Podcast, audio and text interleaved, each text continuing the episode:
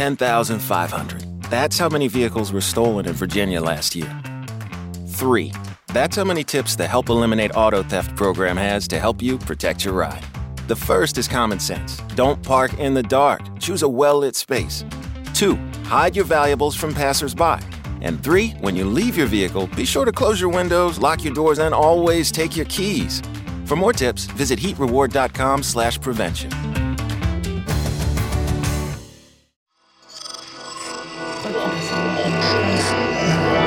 Esse podcast é, é apresentado por b9.com.br.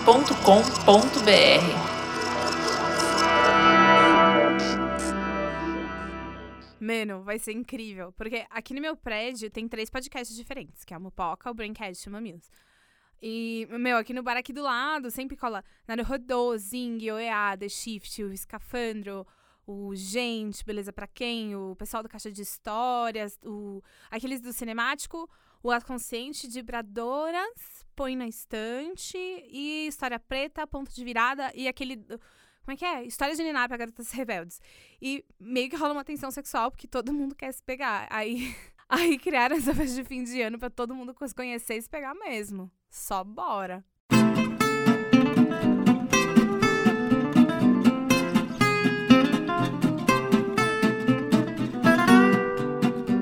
E aí, moçada? E aí, Gabriel Prado? E aí, galerinha? E aí, você tá bem? Só bora. Só bora. Só bora.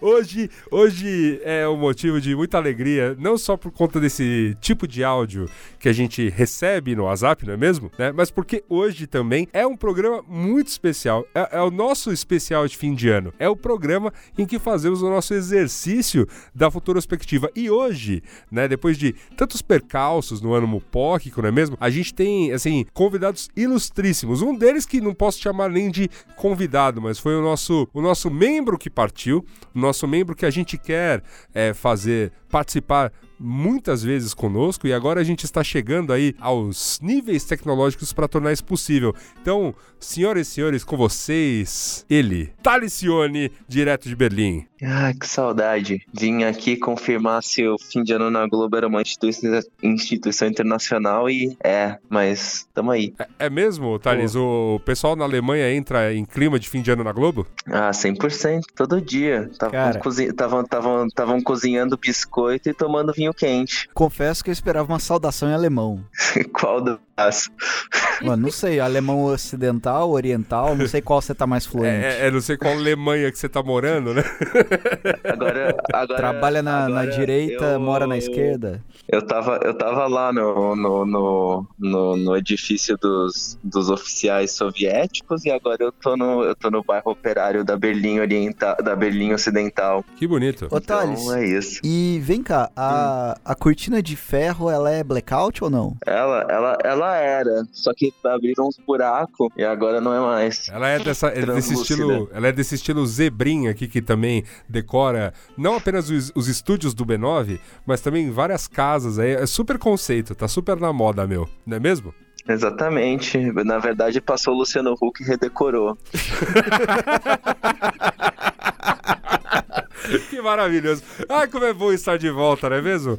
E a gente tá com visita aqui. Hoje nós temos visitas, porque hoje nós, a gente já começou esse exercício no ano passado e hoje a gente completa esse exercício de fato, porque é, é uma correção de, de rumos e erros aqui. O que, que a gente fez ano passado quando, quando fizemos a Futurospectiva 2019? Nós trouxemos um dos ouvintes que faz a planilha que nos mantém atualizados se erramos ou se acertamos. Olá, Cadu, tudo bem? Apresente-se para o público. Olá, pessoas. Estamos aqui com a atualização da planilha toda em, toda em dia. Não, mas certinho. antes, como diria Juliana Valauer, quem é você na fila do pão? Eu sou o Cadu Carvalho, designer, membro da Bolsonaria. E assim, de relevante pro podcast, sou eu e, e também a nossa futura convidada a ser apresentada que mantém essa planilha atualizada ao longo São do ano, apontando os erros. e contadores do Mupoca. É verdade. acertos. O PricewaterhouseCoopers do Mutupoca. É, então, e nossa né, segunda convidada, agora sim, corrigindo o erro de ano passado, ela não está presente à mesa, porque ela faz esse importante trabalho de nos auditar, auditar essas, essas apostas, e hoje ela vem aqui para também fazer as suas apostas e se auditar, não é mesmo? Muito bem-vinda à bancada Giovana Sacchi. Muito obrigado pelo, pela presença, por aceitar esse convite. E hoje vamos, vamos, vamos fazer apostas pro futuro. Vamos Só que bora. vamos. Só bora. Só bora. Mas eu. Você sabe, Gabriel Prado? Eu vinha matutando esse- esses últimos dias, né? Já nesse clima de fim de ano na Globo, a gente já gravou o programa sobre so- como sobreviver ao Natal de novo e tudo mais. E uma pergunta que eu acho que passou aí batido nesses programas que gravamos em 2019, talvez passe batido nos programas que a gente grava em 2020, mas eu gostaria de tentar responder. É aquela pergunta que não quer calar nesse programa, que é o que é mupoca? E aparentemente nós não conseguimos responder essa pergunta, mas Cadu Carvalho sabe a resposta. Pois é, tava eu nas minhas andanças pela Lapa, aqui em São Paulo, vendo coisas bonitas, e aí eu achei a resposta, que parece, ao que me consta, Mupoca é o nome da tensão criada pelo encontro de três ou mais agências nas festas de fim de ano. Que bonito, que gostoso. É, é- é sempre muito tenso mesmo. Um climinha de mupoca no ar. É muita tensão, gente. É muita atenção. O Mupoca, como você bem sabe, meu amigo, é membro orgulhoso da família B9 de podcasts. Você pode entrar lá em b9.com.br barra podcasts e ouvir todos eles. Eles já foram citados neste programa. E, assim, honestamente, viu, Juliana Valauer? Como tem podcast novo toda semana, não dá. Eu, eu, assim, eu vou acabar ferindo o sentimento de alguém. Então, a partir Não desse... tá mais escrito na parede, Não né? tá mais dá- escrito na não tem a parede, a- apagaram tudo aqui. Então, a partir deste programa, a gente menciona desta maneira, né? E a partir dos próximos, dos futuros programas de 2020, a gente vai fazer um exercício de dizer um pouquinho mais sobre um deles. Não é mesmo? Então eu começo este exercício recomendando você ouvinte a ouvir o Mamilos gravado lá direto, né? Com, com viagem e tudo mais lá em Alter do Chão e sobre tudo que está acontecendo neste pedaço rico da Amazônia. Juliana Valau e Cris Bart são nossas heroínas da missão podcastica Canarinha. Fica o convite para você conhecer não apenas o Mamilos, que af- afinal você já conhece, um pouco que é menos conhecido nessa roda toda, mas você pode entrar lá no site de podcasts B9 e conhecer mais projetos. Tem projetos novos rolando. Eu, eu tô muito surpreso, porque toda vez que eu entro naquela página tem um projeto novo e uma coisa mais bacana surgindo, assim. Então, é, fica o convite para você realmente abraçar toda a família no seu player favorito. Estamos no Spotify, Deezer, Podcast Addict, que mais? É, Pocket Casts. E nas melhores rádios pirata da região. É verdade, também na. na- Aliás, uma pequena lenda, eu conheci um dos programadores do SoundCloud Olha aí, esses dias. olha aí. Olha aí, E, po- pode, pode xingá-lo, viu? Pode xingá-lo que. Xinguei e ao ser questionado se não estavam quebrados, ele falou: Não, não, não, tá tudo bem. Chegou Tá o dinheiro. Tá- ah, chegou de... Que bom, que bom. Chegou, chegou a maleta, né? Chegou a maleta, que agora, tá- ó, vamos pagar os programadores em espécie. Meu Deus do céu. Aí sim, viu, Thales? Mas sem mais delongas, meus amigos, sem mais delongas, chegou a hora de Robson Bravo tocar a vinheta na pauta e...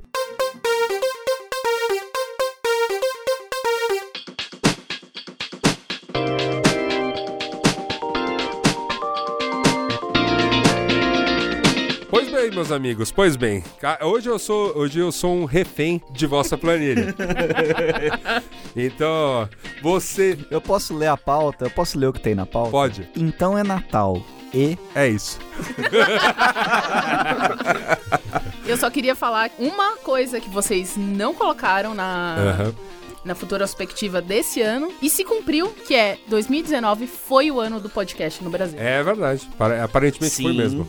Foi mesmo. A gente tá aqui num escritório chiquérrimo, que é in- inteiramente financiado por essa, por essa arte, não é mesmo? Sim, um- uma belíssima ocupação de um escritório super adornada, super bonita, cheia de móveis transados. É verdade. Arquitetura industrial, né? A última moda da arquitetura. E principalmente cortina zebra. Essa cortina, cortina zebrada zebra. É, é uma coisa muito chique. Já vem do, do escritório antigo, é verdade. E tem toques de biofilia de plástico. É verdade. Temo, tem muita coisa aqui. Fizeram até um mini jardim ali, fake ali no- na varandinha. Olha que ah, bonito. olha só. Mas como o ouvinte não está vendo, seguimos, né, eh, dizendo que sim, estamos num lugar chiquérrimo, porque foi sim em 2019 o ano do podcast no Brasil. Mas. E se foi o ano do podcast no Brasil, anota um ponto pra cada um de nós, porque É, tá bom. a gente faz podcast. É verdade. É, porque ébrios, ébrios definimos a Fênix Empreendedora esse ano. Parabéns pra nós. É isso aí. É bem lembrado, que Thales. noite, cara. Que noite, que, que noite alegre, né? Uma das grandes noites alegres do ano, né? Ta- Talvez uma das poucas, mas foi muito alegre aquela noite, é verdade. mas, meus amigos, estamos aqui com ela, a planilha, né? A grande estrela da noite, que contém todos os dados. Então eu gostaria de saber de vocês, Giovanni, Cadu, como é que, como é que fomos e como nós vamos fazer a divisão aqui. Nós- eu sei que nós organizamos nossas apostas sempre em temáticas, né? Quais são? Me relembra as temáticas, se não me engano, é sociedade, tecnologia, política, internacional e- e nacional. Política interna e econômica e esportes. Então, pois bem, temos os nossos temas da planilha. Com que tema. Bom, c- quer dizer, na verdade, a pauta é de vocês. Então, como, como foi o, o, o desempenho geral da trupe Mupoca, já te incluindo, porque você fez previsões no ano passado? Sim, é, nesse, é, de 2018 para 2019 tivemos uma taxa menor de acertos, infelizmente. Ah, Mas eh, vamos combinar que o ano, né, tá, como al- alguém bem lembrou, né, no, o ano está com o gerador de improbabilidade infinita ligado, né? Mas para um ano caótico desse jeito, não foi uma queda tão brusca, de 70% para 66%. E não Pô. foi a menor. A menor taxa de acerto foi em 2017. Olha aí que beleza. Olha, então... Foi em 63%, que foi alto também, né? Não, pô, estamos com a taxa boa Dava, de dava acerto. pra passar. Acertar mais que errar sempre é bom. Cara, olha, 60... Lembrando que pós-impeachment ninguém é de ninguém nesse país, né? É verdade. Sei lá. Não, é verdade. É, é isso, é exatamente isso. Gráficos lindos. É, é um trabalho, um trabalho de BI de- da, da Futurospectiva que, que É maravilhoso. É, maravilhoso. O ouvinte tinha que poder ver esses gráficos lindos. Talvez a gente poste alguns, não é mesmo? Vamos postar. Eu É, vou Criar imagens bonitas. fazer um Data Studio. Vai fazer o da... Isso, boa. Vamos, vamos, Sim, vamos, façam. vamos embedar o Data Studio no post. É, tem dois BIs e um enxerido aqui nessa mesa.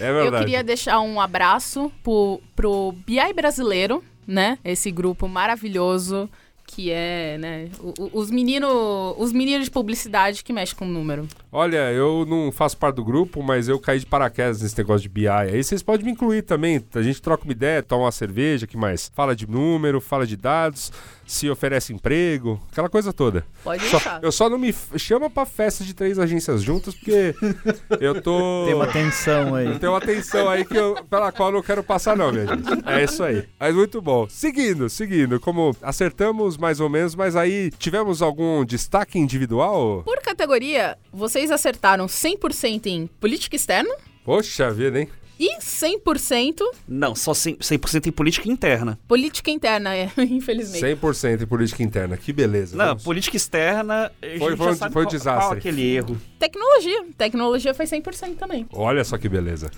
Mas também tem algumas. Eu, também a eu gente tô tá- vendo aqui. Mas é que a gente tem se arriscado pouco em tecnologia, essa que é a Sim. verdade. A gente, a gente tem evitado porque a gente, nada nos surpreende e, e nada continua surpreendendo o mundo. Ah, Se vocês se arriscam um pouco, mercado então nem se fala. É verdade, é verdade. Esse é só é uma câmera a mais aqui, né não? A tela mais curva colar, agora um Guarani no dobram. coração. É isso aí. Mas. Só é- vale ressaltar que esse ano foi o pior de esportes. Ah, mas espera aí, minha gente.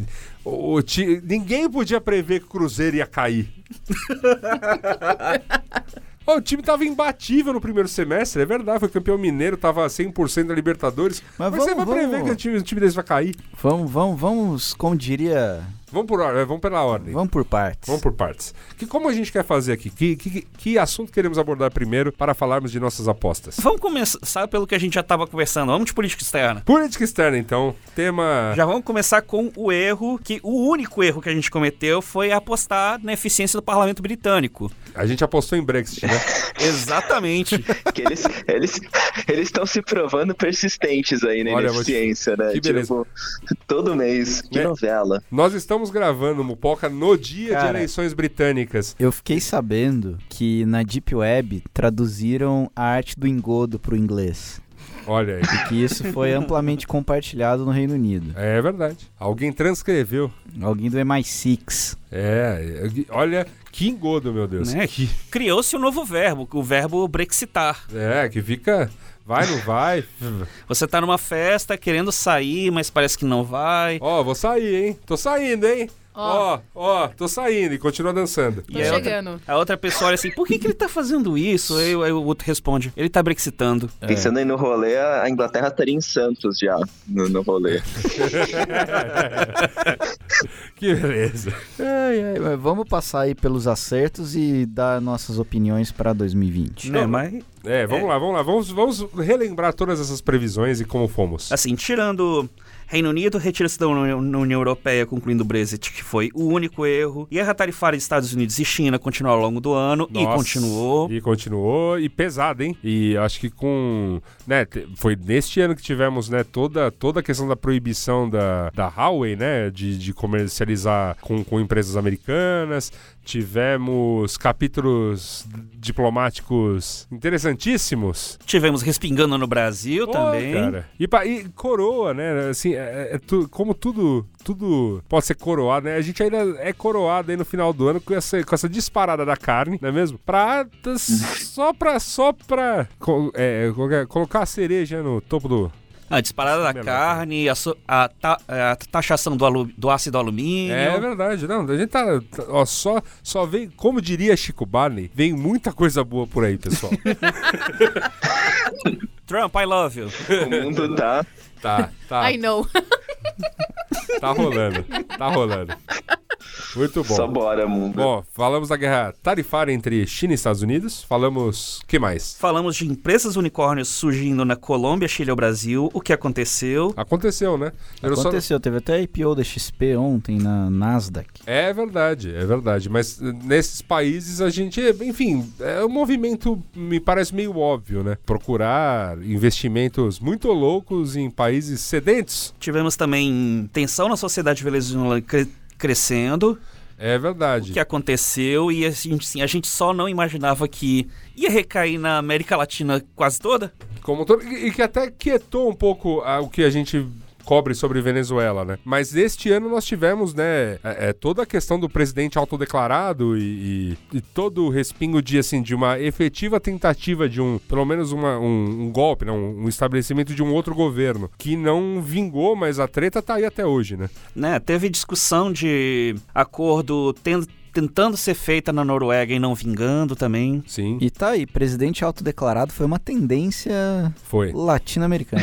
Foi, opa. Nossa, Bolívia na- aprendeu foi, hein? Puta merda. Espalhou, espalhou com a beleza, né? Tá na Bolívia. Teve toda a O cara da convulsão. Bolívia na Bíblia foi de fuder. É. Merda. Não, mas teve convulsões, né? O Chile que tá convulsionando, o Equador, enfim, tipo, eh, estamos vivendo momentos muito, muito intensos aqui na, na América Latina, né? O Brasil, de certa forma, nesse aspecto, tá até meio quietinho, né? Tá todo mundo só se xingando nas redes sociais ainda. O bicho tá pegando. E o último tópico aqui, projeção cultural da Índia na internet crescerá no ano.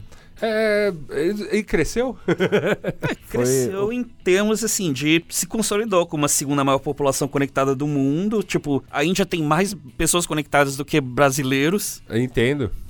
Mas assim, ainda tem. Eles ainda têm muito. Se a gente acha que a gente ainda tem problemas com, com grandes comunidades não conectadas, eles ainda têm muito, ainda tem muito mercado para crescer. É um mercado que China tá de olho, assim. Se você pensa que China tá de olho no mercado americano, ele tá também com outro lado, outro olho apontando para a Índia.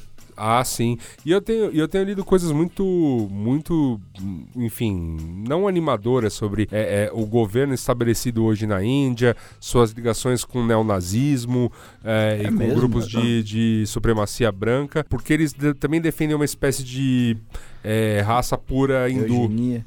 Nacionalismo. É, então. eles o são nacionalismo nacionalistas hindu. hindus, né? É. Então tem um lance muito pesado rolando aí e a gente entende que também né, há uma contribuição gigantesca da tecnologia e das redes sociais nesse cenário. Oi, WhatsApp, tudo bem? Marquinha, né? Mandou um abraço.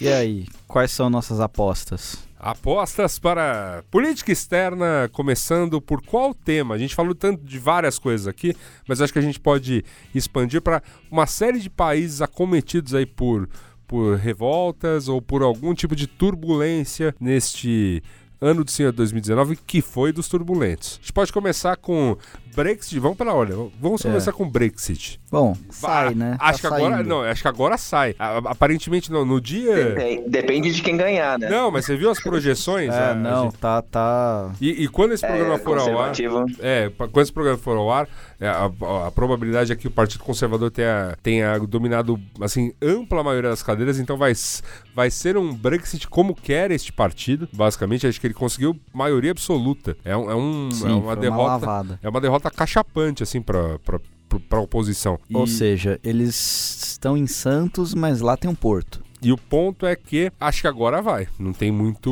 muita escapatória, não. Primeiro-ministro, me foge o nome daquele. Boris Johnson. Boris Johnson. O Boris Johnson. Ser humano, que ser humano bizarro, né? Eu confundo com o Boris Yeltsin. É. O Boris Johnson, ele, ele já era partidário do hard Brexit. Né, pra rolar em outubro mesmo. Tentou aquela manobra muito louca lá. Não conseguiu, né? Enfim, foi prorrogado esse prazo, mas acho que agora que o prazo estoura em janeiro e esse, é esse novo parlamento britânico é ainda, né? É ainda mais Tory, né? Mais conservador né, que o partido dele. é, não há por que isso não acontecer mesmo. Acho que é- essa previsão, eu acho que agora, 2020 agora vai. Né, se, de- se tudo ajudar, vai ser uma das primeiras a, cra- a cravar. Que acho que a União Europeia não, tem, não tá mais com saco pra isso. A, Europa, a União Europeia só quer que decidam, né? Ela falava, "Ô, gente, faz o que vocês quiserem, velho. Só, só, É que acho que as perdas já estão muito acentuadas, né? Essa, essa expectativa, essa preparação econômica para entender o impacto como um todo e tal, que hum, de certa forma já a parte da coisa já deve ter sido bem absorvida. Então agora é é famoso é, o- é, é, é fazer, né? É deixar acontecer, né? E vamos ver o que vem por aí. É, É, pediram... mas vira e mexe, a, a Merkel dá uma piscadela do tipo, mas se vocês quiserem, a gente deixa vocês ficarem, né? Mas... É, isso aí, na verdade, talvez já tenha sido comentado em algum, algum Mupoca anterior. É aquela mão de truco que você tá com um zap, um set e um AIS, que não é manilha. Tem outras tretas pra. Ninguém entendeu. Não. O Thales deveria ter entendido. Thales é toqueiro. Ele era meu dupla no, no truco. Entendo. Ah, basicamente pediram truco porque viram que tava com o zap na mão, mandaram seis. E, é isso aí. É, e aí agora? Como é que é? Quem desce e tal? Desce fechada, desce aberta? Péssima analogia. Péssima analogia, porque a gente não sabe quem tá com o zap na mão. Esse é o problema. É, é- é uma, é uma situação tão bizonha e, e, de certa forma nova nessa coisa de cês- você deixar um, um grupo é, que se formou da- do tamanho que é hoje a União Europeia, né? É, é, é uma, é uma. A gente tá vivendo uma, uma parada inédita que não, não faz. não tem o mesmo tamanho da- das alianças que foram se rompendo, sei lá, pré-guerras é muita novidade mesmo. Eu não, eu, eu não faço ideia do- da configuração do mundo pós, nem os especialistas fazem muito também, mas acho que, acho que dá pra cravar que agora vai. Alguém discorda. Não, agora vai. Né? Agora Tô, tô vai. junto. Ano que vem também é ano de eleição americana, né? Ano de eleição. Uh, essa é uma boa. Ano essa, de é- eleição, essa, nós vamos ter, essa nós vamos ter que nos arriscar, hein? E aí? Sim. V- v- eu vamos fiquei lá, pensando partido- no banho democ- é, democrata que vai pra eleição. Eu acho que Elizabeth Warren. Tem o vice do Obama Joe- lá, o Joe Biden, Mas ele não anda muito o bem Bernie nas. Sanders. Ele não anda muito bem na- nas corridas primárias e tudo mais, não, viu? Eles estão bem fragmentados, Estão né? bem fragmentados. Ou seja, eu, eu, eu já vou me arriscar. Ah, quem vai correr? Ah, você já tá dizendo Já tô, já tô dando meu voto. Ah, Não, mas quem você é acha que vai concorrer contra ele? Eu tô, eu tô acompanhando pouco. O Bernie Sanders, eu acho que ele é o. Ele é o freixo dos Estados Unidos, ele é carismático, mas ele não tem um apoio majoritário dentro do, do próprio partido. E como é que ela chama? A Elizabeth Warren. Elizabeth Warren, eu também não, não tô muito ligado no que tá acontecendo.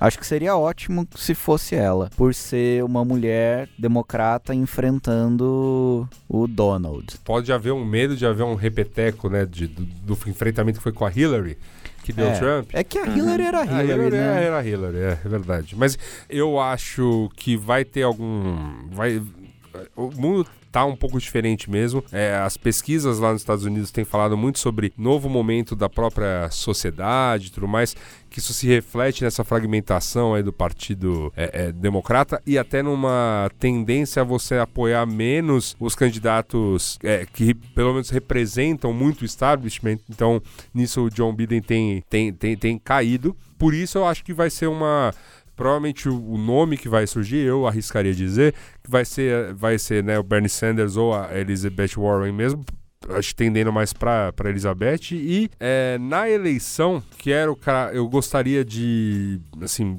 acho que tudo leva a crer que o Trump é, se, re, se elegeria, mas a gente teve uma eleição de, de midterm que o Partido Democrata teve, teve vitória, né? Na, na Meia composição. vitória. É, mas, mas teve uma vitória da composição da, da, né, da, da Casa dos Deputados. E assim, mesmo se a gente for pensar em, em, em número majoritário de votos, a eleição, apesar daquela coisa das casas, foi muito dispare para o Trump, mas a eleição foi muito apertada. Né? Então eu imagino que essa vai ser outra eleição apertada. Tem coisas que favorecem o Trump, sim. Porque o, de fato o desemprego tá baixíssimo lá, mas eu acho que É, ele. Desemprego baixo, juro deu uma É, elevadinha, ele não apertou o botão da bomba. É, mas, mas eu acho que. Tudo tá funcionando apesar de ter um maluco no governo. É. Que sorte a deles. Então, mas eu, eu não sei se, se essas coisas. Nós que lutemos. É, eu não sei se as- essas coisas agradam muito a, um- a uma fatia é, é, muito dura do eleitorado que naturalmente tenderia a ele. Mas, a, mas eu não sei como fica a questão do, desse, sabe, desse eleitorado médio, o, o cara que vai mais ou menos de acordo com o vento. Então eu, eu acho, assim, eu quero ser o voto distoante de Gabriel Prado. Então eu acho que ele perde, tá? Eu, mas é uma aposta, não é um uau, tô mega confiante que isso aconteça. Então, É. nesse contexto, a gente já tá assumindo que o impeachment dele não sai, que eu acho que realmente não vai. Ah, eu acho. Ah, é verdade, é uma boa aposta. É, o- é, É. impeachment do Trump, não, eu acho que não sai. Não é, eu também acho que não, até Eu porque eu tô apostando na eleição dele. Até porque nem o pa- Partido Democrata tá, eu acho que ele tá 100% confiante. Tá, tá- a melhor pessoa que definiu o que é esse processo de impeachment foi o próprio Donald Trump. Ele é mais é, assédio presidencial.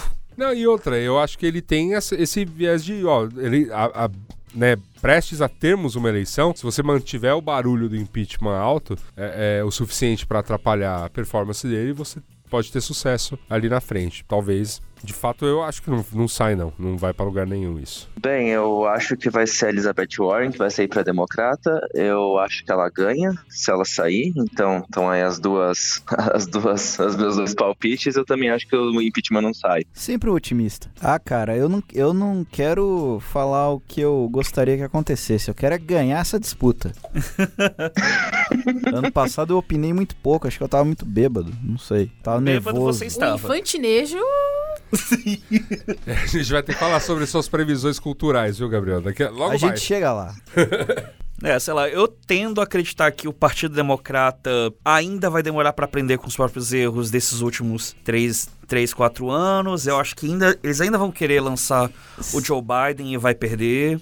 Eu não tenho muita confiança, não. Qual é a sua opinião sobre a autocrítica democrata? A autocrítica democrata se resume em, ao longo do ano, ter 20 pré-candidatos para a presidência dos Estados Unidos. A minha aposta é no Joe Biden e eu acho que ele ganha. Tomara. É, Olha, é do- isso. Já isso, é- isso que é bom, gente. É, é- é apostas diferentes para ver quem. Pra ano que vem a gente fazer esse mesmo exercício e ver o que, que, que Alguém aconteceu. vai ganhar. Alguém- É, ou não, viu? ou não. Ou todo, ou todo mundo Todo perde. mundo. é, é, como, é, Inclusive o como é mundo, que era assim. aquela frase da Dilma? Não é sobre quem vai ganhar ou Todo mundo- perder. Todo mundo vai perder. Não, ok, vocês Até querem. quem ganha. Vocês querem certeza, algum branco idoso milionário vai ganhar. Olha Pronto. Olha, aí, aí eu acho que é 100%. tipo, inclu- inclusive porque acho que essa eleição com maior, com maior faixa etária, né? Exato. São, assim, eu não, eu não lembro agora o Donald Trump, mas são todos sexagenários, septagenários. É, O Trump é o, é o presidente eleito mais velho. Ainda não. Ainda é o no- Ronald É, Reagan. ele- eleito, acho que sim. Se ele, Não? se ele for reeleito agora, vai ser. Ah, entendi. Ah, olha aí. E seguindo, né? Porque então teremos um ano de eleição, então será um ano de, de, assim, bravatas, promessas. Então, mais, mais o que me leva a crer que essa, essa treta com a China continua. E assim, Ah, sim. por mais que já estejam sinalizando alguma conversa, algum tipo de acordo, bicho, cara, é, ele- pa- tipo, é como música pro ouvido do eleitorado médio, né? Eles, é, é, o, o Trump fazer uma parada dessa parece que está em defesa do emprego, Né, Continua porque são dois países que dependem de mais um do outro, mas não falam a mesma língua. é, de fato. Também tem as questões da Rússia e da China estarem negociando com moedas próprias. A China tá, tipo, ignorando a tecnologia americana. Também eu concordo. Eu acho que. Acho que vai continuar. A, a guerra Estados Unidos e China já estava prevista no Battlefield 3.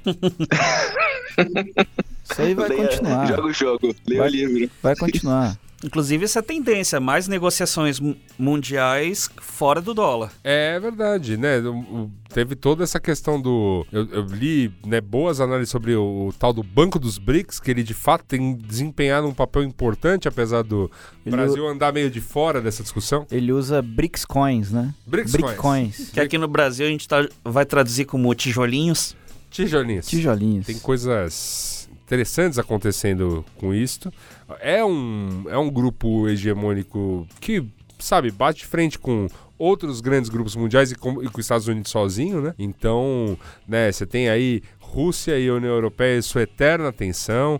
A Rússia e China têm suas diferenças, mas se alinham em, em- em questões. Tem a questão de que aliados e como explorar outras regiões exploradas do mundo, e nos incluindo. Então, o olhar chinês e russo para a América Latina, e principalmente o olhar chinês né, de todos os projetos que a gente já conhece que existem, que os caras estão muito afim de entrar, seja com 5G, seja com ferrovia, seja com outros projetos de infraestrutura, tornam aí, apimentam esta, esta relação. Eu acho que as últimas palavras do, de alguns personagens aí, eu já ouvi uma entrevista do cara da Huawei falando sobre o Brasil, falando que, olha, com a tecnologia tal, da, a gente entrar e tudo mais, o brasileiro vai poder se preocupar com samba, entendeu? Porque é o que eles fazem bem, não pode ser substituído por inteligência artificial. E a gente, pô, vai chegar com a tecnologia, prover tudo e tudo mais. E ele falou isso na mesma entrevista em que ele ele declara que o Brasil tem que parar de ser né, quintal dos Estados Unidos, os Estados Unidos tratar a gente que nem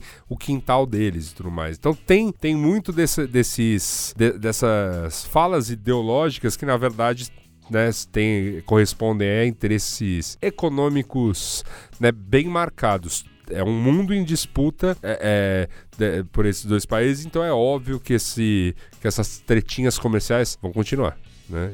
Me parece óbvio. E também tem o fato do Brasil tomar voador. O, o- na, na verdade, o, o excelentíssimo presidente tomar voadora de realidade, que é tipo, você não vive sem a China, né? É verdade. E aqui na nossa quebrada, gente, o que, que vocês acham que acontece? Ah, com os países todos, né? A Lati- nossa Latinoamérica. Eu acho que a tensão vai continuar o ano todo, na verdade. Eu, eu acho, eu, acre- eu acredito agora numa, como eu posso dizer, numa inversão lógica aí de papéis, né? Então, os países que já tinham dado as suas guinadas à direita há algum tempo, voltando aí talvez a uma algumas reformas mais de centro, né? E os países que estavam viviam numa bonança esquerdística, leia-se a Bolívia, sendo chacoalhadas aí pelo mesmo tipo de fenômeno que nós somos chacoalhados. Eu acho que de alguma forma muito bizarra a gente se encontra no meio, assim. É, é, as- eu, eu acho que as pessoas têm. e A gente vai discutir política nacional em breve. Guarde essa palavra. A gente se encontra no meio. É, mas eu acho que é- é- vai por aí mesmo. É, o momento até que a gente tá vivendo aqui, tipo, desse monte de bravata que é, que é, é dita a, a todo momento. E aí você tem, sei lá, a conclusão da coisa sendo um pouquinho mais do mesmo, um pouco, sabe? É ruim, mas sabe aquele. É o famoso poderia ser muito pior. Então acho que vai um pouco por aí pro resto da América Latina também. Vão ter agora novas reformas no Chile, enfim, a coisa está acontecendo lá para trazer o Chile mais para a esquerda porque eles precisam disso para ir pro centro.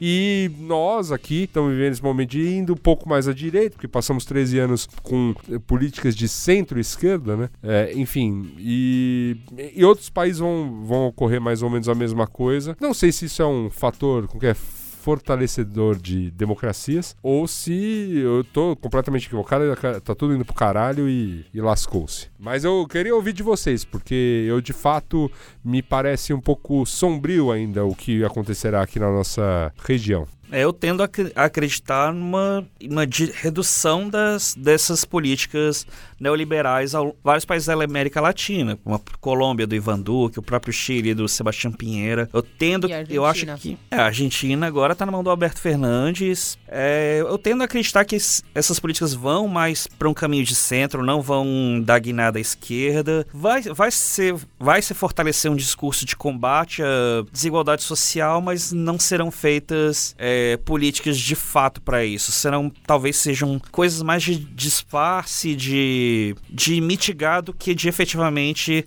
fazer o povo ganhar mais. É difícil, né? Quando você tem um, um mundo tenso como está, o, o, dinheiro aqui na nossa região acaba sendo menor do que na época do boom das commodities e, e, e de tudo que a gente viveu aí, né? Nos anos que estava tudo muito bem aqui. Então, fazer, falar em distribuição de renda neste momento é aquela coisa extremamente delicada, porque não, não é. tem receita para fazer o bolo crescer, porque o bolo está diminuindo. Né? Eu concordo com o Cadu, acho que a América Latina tende a se tornar um grande centrão Rodrigo Maia para todos os cantos. Maia ou Azteca, depende da planilha que você consultar. Venezuela, né? Venezuela, acho que qualquer ameaça ali, o, a, a, o Putin estaciona um, um porta-aviões e continua tudo como está.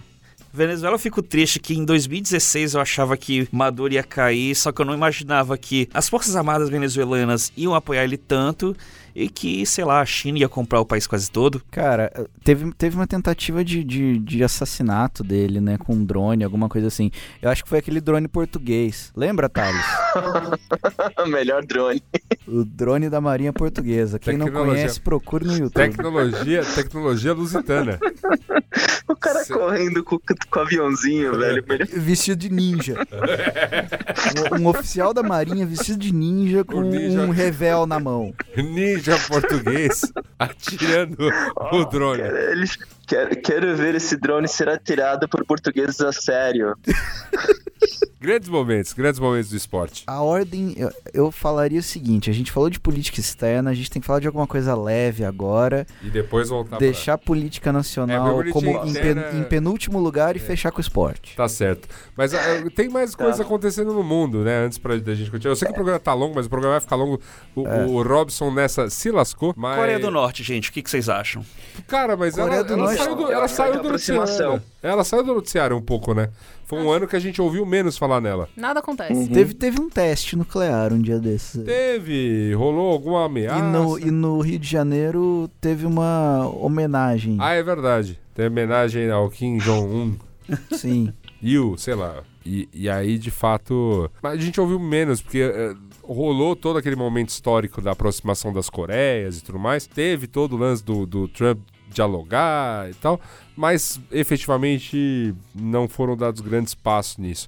Eu acho que um, um lugar de atenção para a gente ficar um pouquinho de olho aí no mundo é o que está acontecendo no Oriente Médio, de uma maneira mais né, ampla, porque a gente tem movimentos novos ocorrendo. Então, uma entrada mais incisiva da Turquia contra a minoria curda, no momento em, em que é, a questão com o Estado Islâmico começa já a ser declarada como resolvida. É, literalmente invadindo o país dos outros para isso. É, e, e aí você tem é, é, diferentes interesses ali, como sempre. E isso acaba respingando é, é, nos vizinhos, porque você mantém essa, essa inquietude na, na Síria. Isso, obviamente, continua res, é, resvalando na própria União Europeia, nos vizinhos. Então, acho que é um lugar para a gente ficar de olho. Eu se tivesse que fazer uma previsão muito doida, é, acho que as tensões é, aumentarão nos vizinhos. Já tem, tá rolando no Líbano algumas, algumas questões mais fortes aí, né? E, e, e é possível que a gente assista a, a mais episódios. Né, e eu, assim, eu tendo a acreditar que imigração para a União Europeia vai voltar a ser um lance como foi em 2015 e 2016. É, Pode ser que, pode ser é que, que foi assim, ao longo desses anos foi um, assunto meio empurrado para debaixo do tapete por causa de todas essas reviravoltas de, de políticos populistas ao, ao longo do mundo. Trump nos Estados Unidos, no, na Itália a gente teve Matteo Silvini, é, Silvini, o, a Hungria com Orbán. Assim, foi um assunto que foi empurrado para debaixo do, do tapete, mas acho que tende a voltar. É, tende, é, sim, sim. É, inevitavelmente. A gente não consegue ver luz no, né, no, no fim do túnel aí para essa pra questão da Síria, né, que está em guerra há muito tempo. É, vai continuar. Vai continuar. Mas aí você tem, como eu disse, tem no, novos players aí, novas questões. Novos é, países surgindo. É, novas questões Sim, sendo tem. exploradas. Ah, é? é? Eu vou precisar depois pesquisar para ver qual, mas tem países surgindo de fato. É, cara, é bagunça, velho. É bagunça. E tem toda, tem toda a questão de alguns vesperos, até que o Brasil relou aí, tem né, como questão da Palestina e reconhecimento de Jerusalém, tem Credo. não, e, entre outras declarações, né, mundial, é, a níveis mundiais aí, que refletem muito lá na, na prosperidade, paz ou, ou guerra na, na região. Então, Aliás, Israel não consegue formar um governo, né? É, e, e, tipo, e vai precisar... Cara, é, é muito louco isso, É. né? Porque eu ficaria muito preocupado se eu fosse do governo e eu não conseguisse formar um governo. Porque as pessoas podem começar a pensar que você não vai precisar de, um, de governo. Que seu negócio tá funcionando sem o governo formado. Quantas, quantas, aliás, quantas vezes, sei lá, o, nos últimos anos, sei lá, e acho que Espanha teve que, teve que voltar várias vezes porque também não conseguia chegar de jeito nenhum. Ah, a, a Espanha e Israel já tiveram três ou quatro eleições esse ano. A, a Espanha, só que a Espanha fez uma coalizão agora no final do ano, então, tipo, esta- agora vai. estabilizou. Formou, formou. A Israel, Israel saiu hoje que foda-se, não formou e não vai formar. E daí o Netanyahu tá lá do tipo, ai, caralho. tipo. Então Israel, sei lá, velho. É, vamos, vamos, vamos assistir aí. É, Israel tá um grande sei lá. Então eu acho que é um, é um momento pra gente ficar de olho mesmo. Eu acho que as tensões ali vão continuar e talvez se acentuar e, e, enfim, trazer novas, novas coisas pro mundo aí, novos, novos elementos aí que a gente estava achando que estava passando batido. É, aproveitando a região geopolítica, né, já que esbarra um pouquinho na África, tipo, eu concordo. E eu acho que o Quênia vai surgir como uma. Quênia e o Nigéria vão surgir como as grandes potências africanas e vão, tipo, acabar de jogar a África do Sul ali pro, pro escanteio. Olha que só. a crise provavelmente vai continuar lá. Apo- Uma aposta, hein? Eu tava vendo também que o pessoal tá muito esperançoso com esse novo governo da Etiópia, que sinaliza para resolver a treta que ele já tem aí há, há, né, quase 30 anos aí com a, com a Eritreia. E, enfim, e modernizar né, a- o país. Então talvez a gente tenha também boas, boas surpresas. É muito legal quando a gente consegue ler coisas econômicas interessantes da África, né? Tem tem alguma parte da imprensa que é bem observadora disso, mas a gente tem que cavucar para achar essas informações, mas vale a pena ficar de olho. Não, teve smartphone inteiro sendo produzido na Ruanda. Ah, é. Que bom, né? Porque geralmente é só a matéria-prima da bateria. O, o Quartz, que é um veículo de língua inglesa, não Uhum. sei qual é o país base deles, tem uma newsletter só de África. Sim, sim, eu, eu já, eu, eu acho que eu cheguei a mencionar em algum, ou Mupoca, ou Braincast, mas é muito legal mesmo, porque é uma. Tem, tem também lá no portal, você pode, você pode acessar. É, um, é um, uma área só para falar de África e, e é com esse viés da, de falar de avanço tecnológico. Né? Então, é, é um veículo que vai tratar dessas coisas fala de tanto de vida de startup quanto de é, andança de, do mercado de telecom, mercado de informática em si e outras tecnologias mais. Então é legal, legal para ficar de olho mesmo. É daqueles países que deram o saldo de ah, para que que eu vou cabear telefone se agora o negócio já é celular, já é internet. Então eles deram alguns outros saltos que não precisaram, né, tipo implantar tecnologias anteriores, talvez entrem aí na, entrem aí, obviamente tendo que resolver muitos problemas ainda, muitos problemas, mas, né, talvez tornem-se né, lugares melhores aí nos próximos tempos. É, é bem ou mal, você você tem que se recuperar de tipo 500 anos de, de, de, de- de exploração proativa, né? É verdade, é verdade. Bom, acho que demos nosso giro pelo mundo, esquecendo da Oceania, mas tudo bem. É quase ano novo lá, pelo andar É, da pauta. Sempre, né, o ano novo já começa pela Austrália. É, mas Ah, a Austrália já ouviu esse Mupoca já. é verdade. Lá já, já é Já tá lá. já é Mupoca 106 na Eu Austrália. só quero fazer mais uma internacional, que duas, na verdade. Uma é que eu acho que aí vão continuar as, as aproximações entre as Coreias. Eu, eu- pelo menos um anúncio importante esse ano em relação a isso. E eu não acho que o aeroporto de Berlim vai abrir. então, tá Ah, aí. meu ó. Deus do céu. As duas eu endosso. Grande aeroporto de Berlim. Pra quem, é- pra quem, pra quem sempre elogia a, a pontualidade, a precisão e a, e a zero corrupção da Alemanha, olha aí, ó. Aeroporto de Berlim.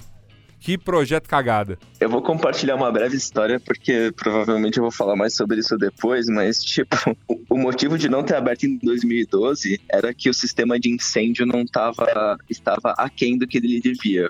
O sistema de incêndio era, tipo, 800 atores contratados pra gritar fogo. Então, tá aí o, o, o motivo de não ter aberto em 2012. Então, Que gostoso, Legal. né? Que gostoso. É sempre uma maravilha. Enquanto isso, o NEF segue o Tegel lá sendo usado no aeroporto bonito, pequeno.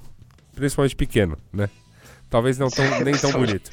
uma uma rodoviária, né? O, o, mesmo, o, mesmo, o mesmo idiota que projetou o Tegel projetou o outro. Enfim, coisas, né? Coisas. Seguimos, seguimos então. O que, que fazemos agora, minha gente? Sociedade Cultura? Sociedade Cultura. Vamos lá. São as previsões que a gente se arrisca pouco. Eu, Eu, vou acho. arriscar uma. Olha. Já Olha, até antes de, antes de placar e tudo mais, vamos lá. não, manda ver. Porque eu trouxe no meu caderninho. Ó. Foi a única Anotou. Ei. visão Eita. que eu coloquei no meu caderninho. Vamos lá. A volta do greenwash. Greenwash. Ah, vai voltar com tudo. Vai voltar com tudo. Essa é, esse é o B do bingo. Porque eu já tô percebendo que há, há uma movimentação, né, das pessoas terem uma consciência ecológica, Aham, assim como aconteceu no início dos anos 2000. aham. E aí, a, a- a- luta pra ser o mais verde possível, ou aparentar ser o mais verde possível, É, é. vai vir é. com tudo. A Gre Bom, Greta Vixe. tá aí vi- virando pessoa do ano na Time, né? Neste ano de 2019. Então essa discussão deve, logicamente, caminhar é, com força no, no ano de 2020. É, mas eu ainda acho que é isso. Ainda continua muito fingimento, muito crédito de carbono pra cá, fode outro país a colar, porque é como a banda toca. Não, exatamente, por isso que eu falei greenwash, porque vai parecer verde, É, não ser de fato. sim. Eu, eu vou dobrar porque aqui em Berlim tá, tá furioso, inclusive, já. Tá tipo, de um jeito do tipo, não, papel, não vamos, não vamos, não vamos, né, não vamos, não vamos gastar papel, mas comprar papel branco do Brasil. Fala que refrigerante é vegano. Vai se fuder, né? Refrigerante vegano, foda-se. Tipo, claro que é vegano refrigerante. Enfim, coisas. Thales está revoltado. Mas um. Pô, um- você me coloca vegano no Pão, pão refrigerante, vegano, né? ó, é mas o que eu saiba, pão sempre foi vegano, né? Água vegana. Água vegana. Não, mas tem toda a questão se foi testado em animal ou Ah, não, sim, corante, sim, sim. se o corante tem Os bichinhos. se tem bichinho ou não, É verdade. se o se a empresa faz comida que tem animal, é, tem toda uma questão. Tem, tem questões mesmo. Mas também em cima disso tem fiscalização, porque, sabe, pra uma empresa vir fazer merda e falar, não, mas é orgânico, mas é não sei o que lá. é muito fácil ser sustentável no quintal de casa ou, também. ou como a gente já teve em outras discussões neste ano do senhor 2019, a indústria vai e inventa um nome que não é nada, mas nossa, parece legal. Por exemplo, como a gente discutiu num Braincast esse ano, o plant-based. Eu não posso falar que é natural, não posso falar que é orgânico, não posso falar. Não posso falar nada disso. Então eu inventei um termo aqui. Plant-based. É só falar que é vegetal, cara. Mas então, mas se for, se falar que é vege- de vegetais de Não fato, vende. tem que ter muito vegetal ali. E a- não sei se tem, entendeu? Esse é o ponto. Galera, o jovem não quer vegetal, o jovem quer um conceitinho. Jovem que é conceito. O jovem quer um motivo pra estar na, na lanchonete que vende o tal do burger vegano. E o jovem quer encontro de três agências, não é mesmo? Muito tenso. Muito tenso, muita, Muita atenção, atenção. muita atenção. Eu vou, vou fazer um girão rápido aqui pelas Então, nossas nossas, apostas. nossas apostas. Vamos lá. Será o ano do Cold Brew no Brasil? É, Yasuda errou. Errou. É que, Será o pô, ano do Riconcito no Brasil? Thales errou. Comida coreana vai popularizar e gourmetizar no Brasil. Thales errou. Então, olha... Aumento, pera, pera, só pera, terminar, só Tá terminar bom, a comida. tá. Aumento da oferta da comida, cozinha venezuelana no Brasil. Yasuda errou. É. Pronto, acabou a comida. Erramos tudo. Ninguém, todo mundo aqui, coisas da rua, não sei o que, Não, né? mas ó, eu tenho, eu, tenho, eu tenho que fazer um parênteses sobre a questão da comida coreana aí, porque Mano, tem uns lugares aí novos de fast food coreano, tem rolado umas paradas aí. Então- Inclusive, abriu na Liberdade um lugar de sanduíches coreanos, tipo, pra ser uma coisa meio fast foodica, é, que eu tô doido para me deleitar, porque eu vi, a vi imagens, meus amigos, é uma baguetona a 20 reais. Tô, salivei. E- Então você reclama aí com os nossos consultores Recla- que apontaram o estou, erro. Estou reclamando aí. Estou, estou aqui reivindicando meu direito a, a- pelo menos a, a dúvida. Eu quero, eu quero VAR nessa decisão. Pra validar essa questão, eu usei o Google Trends e não houve nenhum aumento de busca sobre restaurantes Bibimbap. De bibimbap e tudo mais. É, Tomou um fato, dado na cara. Ainda continua nicho. Esse foi o, o ponto. Tá certo. Tudo bem. É, Sua mas, mãe não vai procurar um bal. mas que nicho delicioso. Agora, um, um- uma tangente aí, aqui, aqui tem um restaurante coreano, uma rede, na verdade, chamada Angry Chicken. E daí, tipo, embaixo do Angry Chicken tá escrito So So Angry. Eu ri sempre também. que demais. Ai, ai. Continuando aqui, dei uns. é, eu- eu sou- gente, eu não sei usar tecnologia, tá? Tá. Errei, perdi. Tá, então eu já vou mandar aqui a próxima. Manda aí. George Martin não lançará novo livro de, de Crônicas de Gelo e Fogo. Foi um acerto e dizem que vai lançar no que vem. Ah, é? Mas a série já acabou agora na HBO. Agora que se dane, né? Sim, de fato. Todo- Quince. quem, quem tinha que se desapontar já desapontou. É, já, já foi. Já, eu, é que eu nunca, nunca liguei muito pra Game of Thrones, mas eu- conheço gente que era vidrada e falou que, que coisa. Tá todo mundo aí triste. Como ficaram tristes com Lost, e dava pra entender, por exemplo, que Lost já tinha perdido a mão há muito tempo, assim, meus amigos. Então, fica aí Né. o aviso que séries geralmente nos decepcionam. Era uma síndrome de Estocolmo ali, na verdade, né? Eu só queria que acabasse. Ah, é como foi Então. How I Met Your Mother também. Na partida, sei lá, sexta temporada, você só queria que acabasse. Eu gostei da Sim. sexta. A sétima eu achei um porre. Cara, eu, eu achei a sexta com aquele negócio do prédio lá horroroso. Na sétima, Ah, oitava, é. foi. Lá. Na oitava, a oitava não, a é oitava triste. é insuportável. Porém, eu Insuportável. gostei do final. Mas enfim. Eu acho que eu parei na sexta. Sei lá, faz tanto tempo. Faz tempo. Tô- E, e uma série que envelheceu mal, hein? Assistir hoje How I Met Your Mother é, é esquisito. Agora, sabe que série... Tem risadinha de estúdio, né? Não, e, e as piadas mesmo. Agora, sabe que série não envelheceu mal, não? Que continua sendo maravilhosa. Tô reassistindo esses tempos para apresentá-la Sei. a uma pessoa incauta.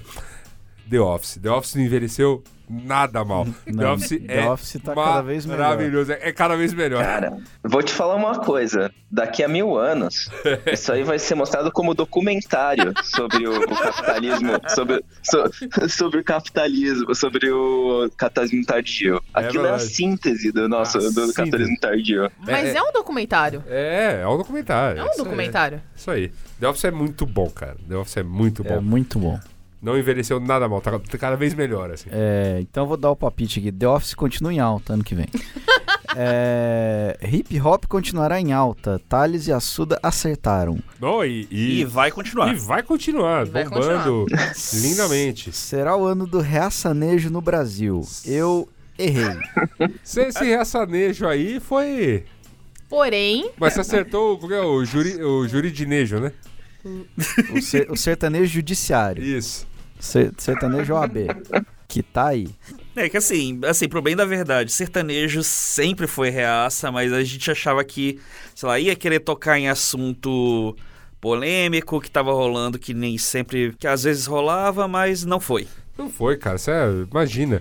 É, é tipo, sabe, é que nem sabe, a questão da jovem guarda. Você acha que o cara vai falar em política? Fala nada. Fala de, né? Das, que- no caso sertanejo vai ser isso. Vai continuar falando em pegar mulher, ir pra balada, Encontro de agência. contra a agência, corno. corote É. flavors, esse tipo de coisa. Cultura Nossa, coreana. O, ser- o ser- o sertanejo publicitário, hein? Olha só. Não, o ser- o sertanejo universitário ele já jubilou, né? Já, já. O próximo é o sertanejo publicitário, como disse o Thales. Que horror. Encontro das agências. Enfim. É. Olha lá. Cultura coreana continuará em ascensão. Thales apostou e acertou. Cara, e, e produção. né, A Juliana Valau era a pessoa que é vidradérrima em novela coreana. Doramas. dispor- é, disponibilizadas no Netflix. Então, é, essa, essa aí continua numa ascendência sem fim. Mas tivemos aí episódios muito tristes sobre ah, o suicídio né, de jovens do, do K-pop, que acende uma luz aí nessa, nessa onda toda, nessa.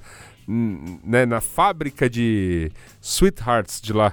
E, e, Uhum. e tem o Coronga Ah, super coreano cruel. aí que tá em alta, né? O Predador, o filme. O filme. Ah, o Parasita. Parasita. Parasita. Desculpa, Predador é o do Schwarzenegger. Cinema, Ai, Gabriel quebrando o estúdio inteiro. Eu tô feliz de ter presenciado isso ao vivo. Você vê que não é fake.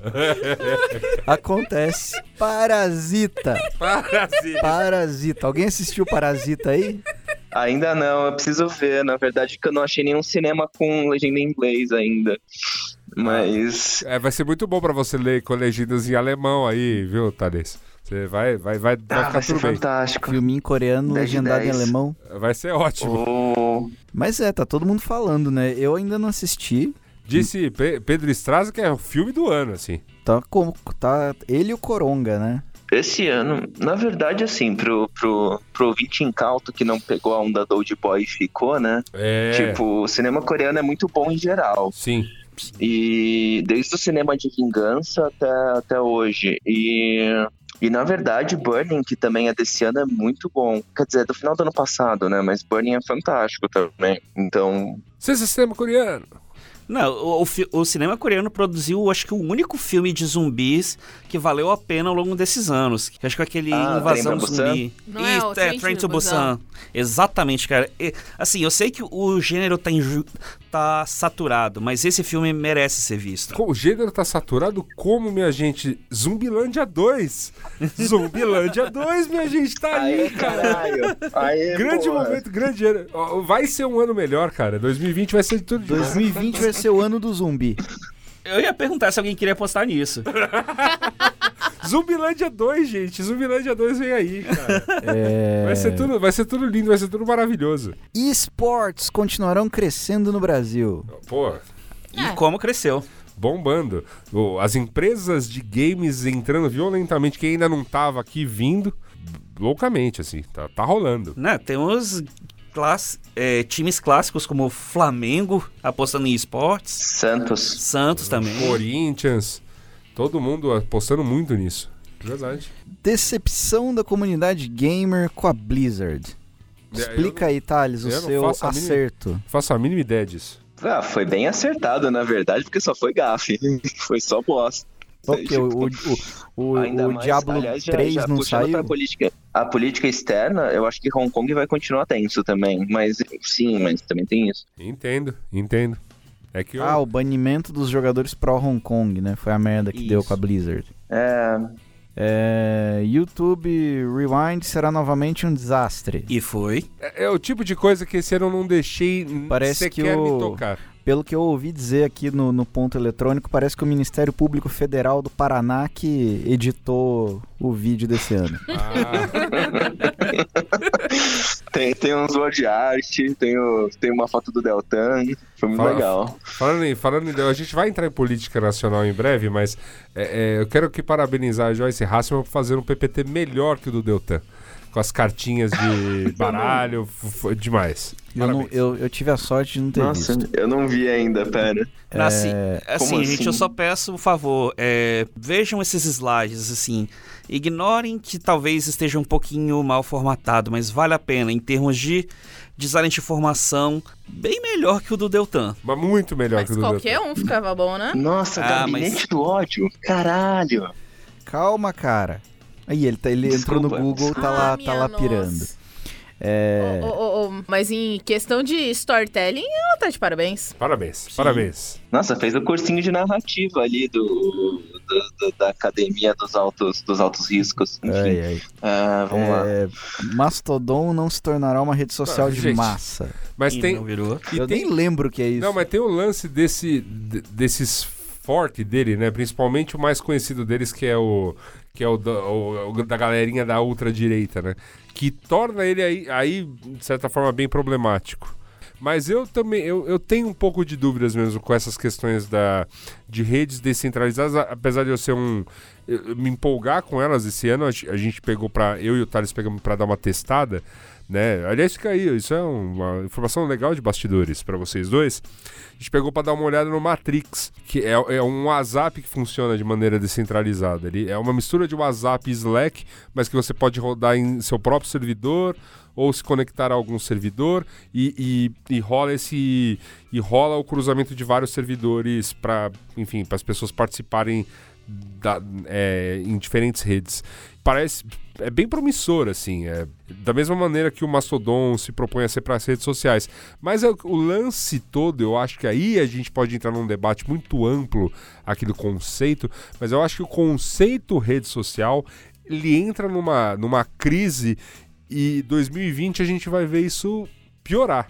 Que bom, né? É, mas. Que bom. Sim. Porque tá na hora. Sabe qual é o problema de coisa centralizada? Puta, eu gosto, mas o problema é que já diria porque no princípio que todo quando se vai criar um negócio descentralizado, tem um anarcocapitalista já esperando. Isso é foda. Eu sei, eu penso em coisas descentralizadas, eu lembro de é, servidor de e-mail particular da Hillary Clinton. Eu acho que eu, eu, eu não tenho muita coisa a, a contribuir a essa questão de redes descentralizadas, porém a questão das redes sociais estarem caindo, eu endosso. Porque eu vi esse ano muita gente, muitos influenciadores, inclusive, é, falando sobre 10 motivos por- pe- pelos quais você deveria deletar as suas redes sociais. E eu vi. Eu tô achando que em 2020 as pessoas vão tentar se desconectar mais. É, existem, obviamente, novos conceitos que eu acho que ainda conectam pessoas. Então, se você analisa redes que vêm crescendo, então, TikTok, por exemplo, né? Ele tem ali, assim, muitas nuances de uma rede social.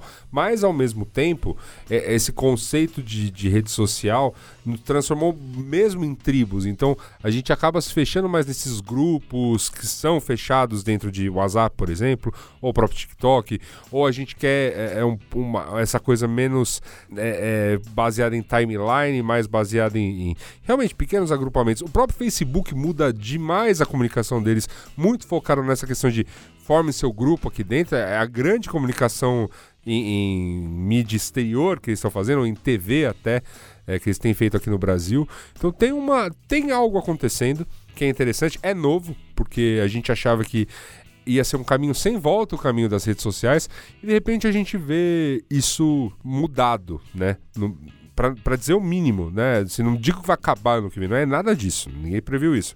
Mas temos uma, um efetivo cansaço, esse cansaço acho que não é, não é desse ano, já vem de muito tempo aí, e com novos ingredientes para 2020, 2021, 2022, a gente vai ver um, coisas novas acontecerem e, efetivamente assim um- uma queda desse, desse tipo de serviço. Não significa, é claro, que empresas como Facebook, Google e é, Twitter, no caso, que nem é tão grande, mas é, não significa que elas vão se tornar menos importantes, mas só que é, o tipo de coisa que vai nos conectar tem, tem uma cara de que vai mudar bastante. Mesmo porque ah, o grande enfrentamento das bolhas ah, que afastou ah, algumas pessoas das redes sociais, né? Sim, sim. No fim das contas, era Orkut que tava certo. É, o Orkut É, sempre tava, tava, certo. tava pensando nele aqui, que foi imutável e foi superado. É, as redes hoje elas são bem resilientes e, e se adaptam a- a- às tendências para remunerar o acionista, mas estão deixando um pouco o usuário de lado, né? Então, vamos ver o que acontece. Vou começar dando meus pitacos aqui em sociedade e cultura para passarmos para tecnologia. Por favor, Já pitaquei. Qual o gênero de sertanejo vai esse ano? Não sei. Esse ano, esse ano eu, tive uma, eu tive uma história muito triste. Meu Spotify foi hackeado. E a, a tristeza foi que teve a retrospectiva agora e eu vi que quem pegou minha senha ouviu mais música do que eu. e aí eu, eu, eu tava observando e eu vi muitas ramificações sertanejas. Então, assim, eu reafirmo que sertanejo será uma tendência porque existem todas as tendências de sertanejo. Ai, meu Deus. Tá certo. Tá previsto, tá- está previsto. Está previsto. Reaçane... Eu continuo apostando no reaçanejo. Tá certo. Eu acho que 2020 vai ser o ano do Ego Search em podcast. Ego Searching Podcast. Defina Ego Searching Podcast. Pessoas vão começar a fazer, ouvir podcasts para ver se estão falando sobre elas.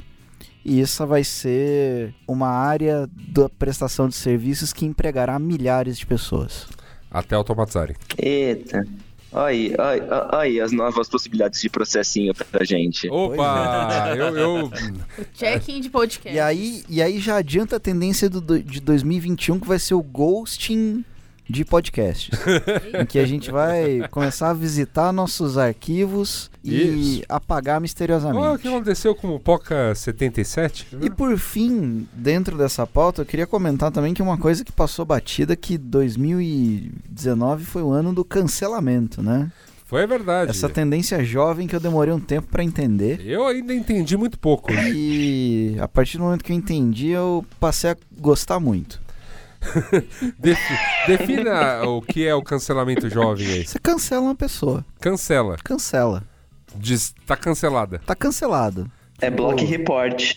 Exatamente. É o, é o bloco da vida real.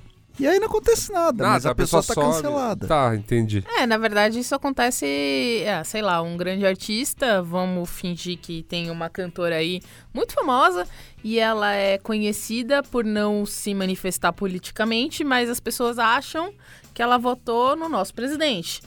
Aí as pessoas de uma- um certo grupo dizem que cancelam ela e não ouvem mais. Esse é o cancelamento. Eles dizem que cancelaram e, e- e não consomem mais. É. Tá, e, e ela continua vendendo o mesmo número de discos, talvez até mais. É, Tá. Provavelmente. Mas, mas Ah, ela, provavelmente. Mas ela pode ou não existir. mas ela foi cancelada. Entendo. Ela foi cancelada. É, foi- entregaram o, o cheque do cancelamento pra ela, um milhão de reais e um cancelamento, assim? Ela vira a pessoa de Schrödinger. É. Eu, eu- novamente, desculpa, eu tô ficando velho. Tô- é, é uma merda dizer isso. É o ano. 2019 é o ano que eu.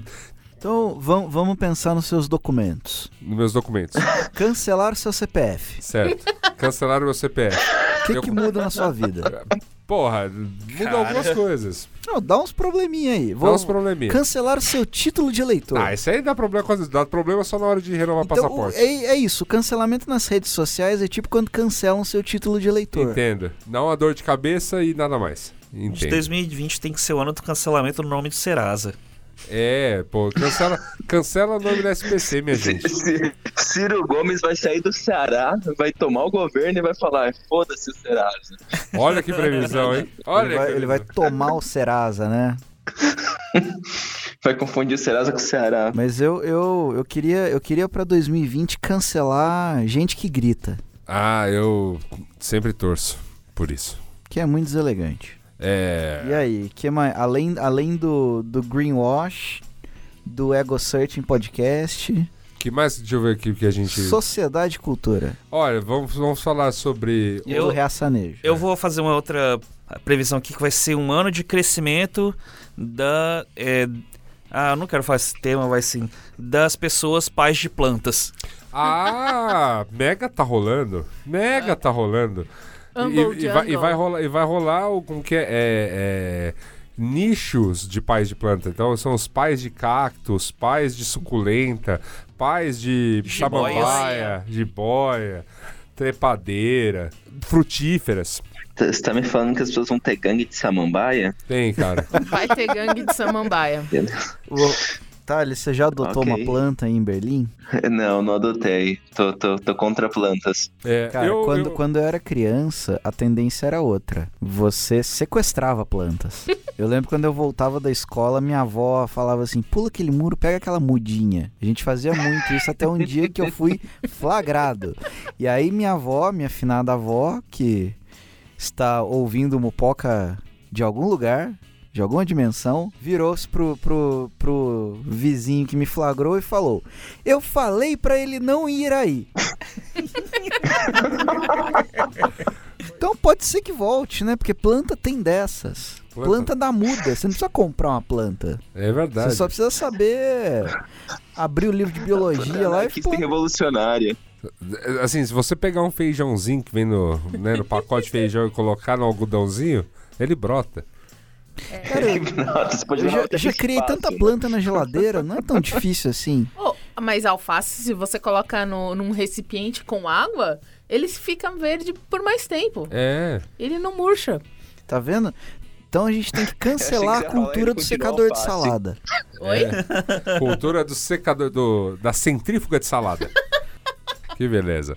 É, eu quero fazer algumas apostas, além das que já fiz, né? Porque acho que já Mas que foram. bela aposta, Cadu. Eu, eu, eu voto com o relator. Eu queria, queria dizer aqui que não, não prevejo nenhuma onda bizarra, então a, a próxima onda bizarra gastronômica vai me surpreender. Eu sempre me surpreendo muito com a inventividade das pessoas e principalmente com, com é, as coisas estarem sempre muito associadas a uma quantidade cavalar ou, ou cores. Tipo, a- a- o lance do algodão, sorvete, algodão doce com sorvete, cara de unicórnio, ainda me, me choca muito. E é do lado de um café que eu adoro, eu fico sempre muito chocado com a fila que aquilo causa. Então, não vou fazer apostas gastronômicas para o ano, é, mas vou fazer aqui de que. hum, Uma aposta que é Medsotecnologia, Medzo Sociedade e Cultura.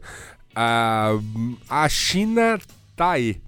E eu acho que a gente vai passar a explorar a China de uma maneira mais ampla. Acho que com uma, com uma coisa menos exótica. Porque lembra, China Pequim 2008 foi, era aquela coisa exótica. A China, Tigre e o Dragão, sabe? Uma coisa meio. É lá. E agora a China é aqui. A China é, é tá em qualquer lugar. Você vai, sabe? A China tá nas pessoas que, que de fato imigraram, não só para o Brasil, mas para vários países. Tá nos produtos e, e tá nos assuntos, porque é o país que tá em treta com os Estados Unidos. Então a China é, a, é a, o lance hipster de você usar um, um, um jaco Adidas da União Soviética. Acho que a China tá aí para apreciarmos enquanto sociedade e cultura. Chinetec.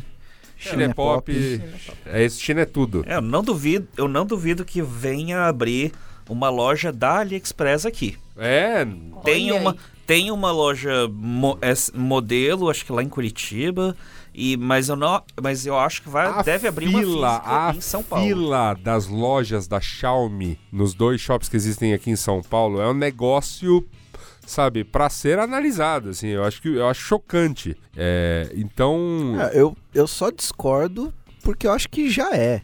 não, mas é, eu- mas eu acho que a gente passa a explorar outras nuances, porque eu tô dizendo, a gente olha para tecnologia, para as coisas que a gente pode pegar, mas é, é o lance de isso ir além, assim. Então é, é ir mais, é passar do nível Shining Box e achar que isso é cultura chinesa, entendeu? Uhum, é, que, é que eu já vejo pessoas, tipo, especialmente pessoas que, que pesquisam muito, que prezam por que prezam por qualidade por, e custo-benefício, principalmente. Falando da China como sinônimo de qualidade em tecnologia. Sim, mas é o que eu tô dizendo. Agora, é, isso. Isso vai para, para além da tecnologia. É, isso, isso passa a ser Perfeito. uma coisa, uma questão de cul- cultural. Eu vou querer saber mais sobre isso. Eu vou querer me ter, sabe, é, é, outros elementos visuais, estéticos, é, é, culturais que me aproximem um pouco mais deste país.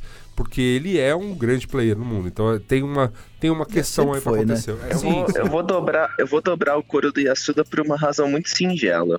Eu vou contar uma história. É, nos- no, no final dos 2000, começo dos 2010, eu comecei a ler alguns mangás de origem coreana. E eu vejo isso como os primeiros indícios de que a cultura coreana estava vazando no. tava vazando pro ocidente de um jeito mais abrangente, né? Não só tipo um ou outro filme ou uma outra coisinha. Isso, isso, isso começou a acontecer com a China há um, dois anos, basicamente, né? Você começou a ver os. Ah, não é manhwa, manhwa é coreano. Esqueci o chinês, mas tem um nome específico. Isso começou a acontecer com os chineses. Então você consegue ver um esforço da de produção cultural chinesa começando a vazar aí. Então eu tô, tô- tô- vou dobrar aí. o- É muito específico e muito, muito estranho, mas, Não, mas tá aí eu a acho que é, é- é sinalzinho. É sinalzinho aqui, sinalzinho acolá, mas como um todo vamos, vamos ser mais. Vamos ter mais familiaridade Sim. com essa cultura e com essa sociedade. Eu triplico a aposta porque já tem bandas ao estilo K-pop na China. Olha aí. E então vai surgir o C-pop. Eu quadruplico pela quantidade de influenciadores e ilustradores chineses que eu tenho visto surgindo no Pinterest, no Instagram. Vai ser o ano do soft power da China. É, Um ano tem que Oh. ser, né? é, mas olha aí. É uma, eis uma grande aposta pra sociedade e cultura. E eu bom. quintuplico pra anular o ponto de todo mundo. Muito bom, muito bom. Mais alguma aposta, gente? Tá esquecendo de alguma coisa? em sociedade e cultura.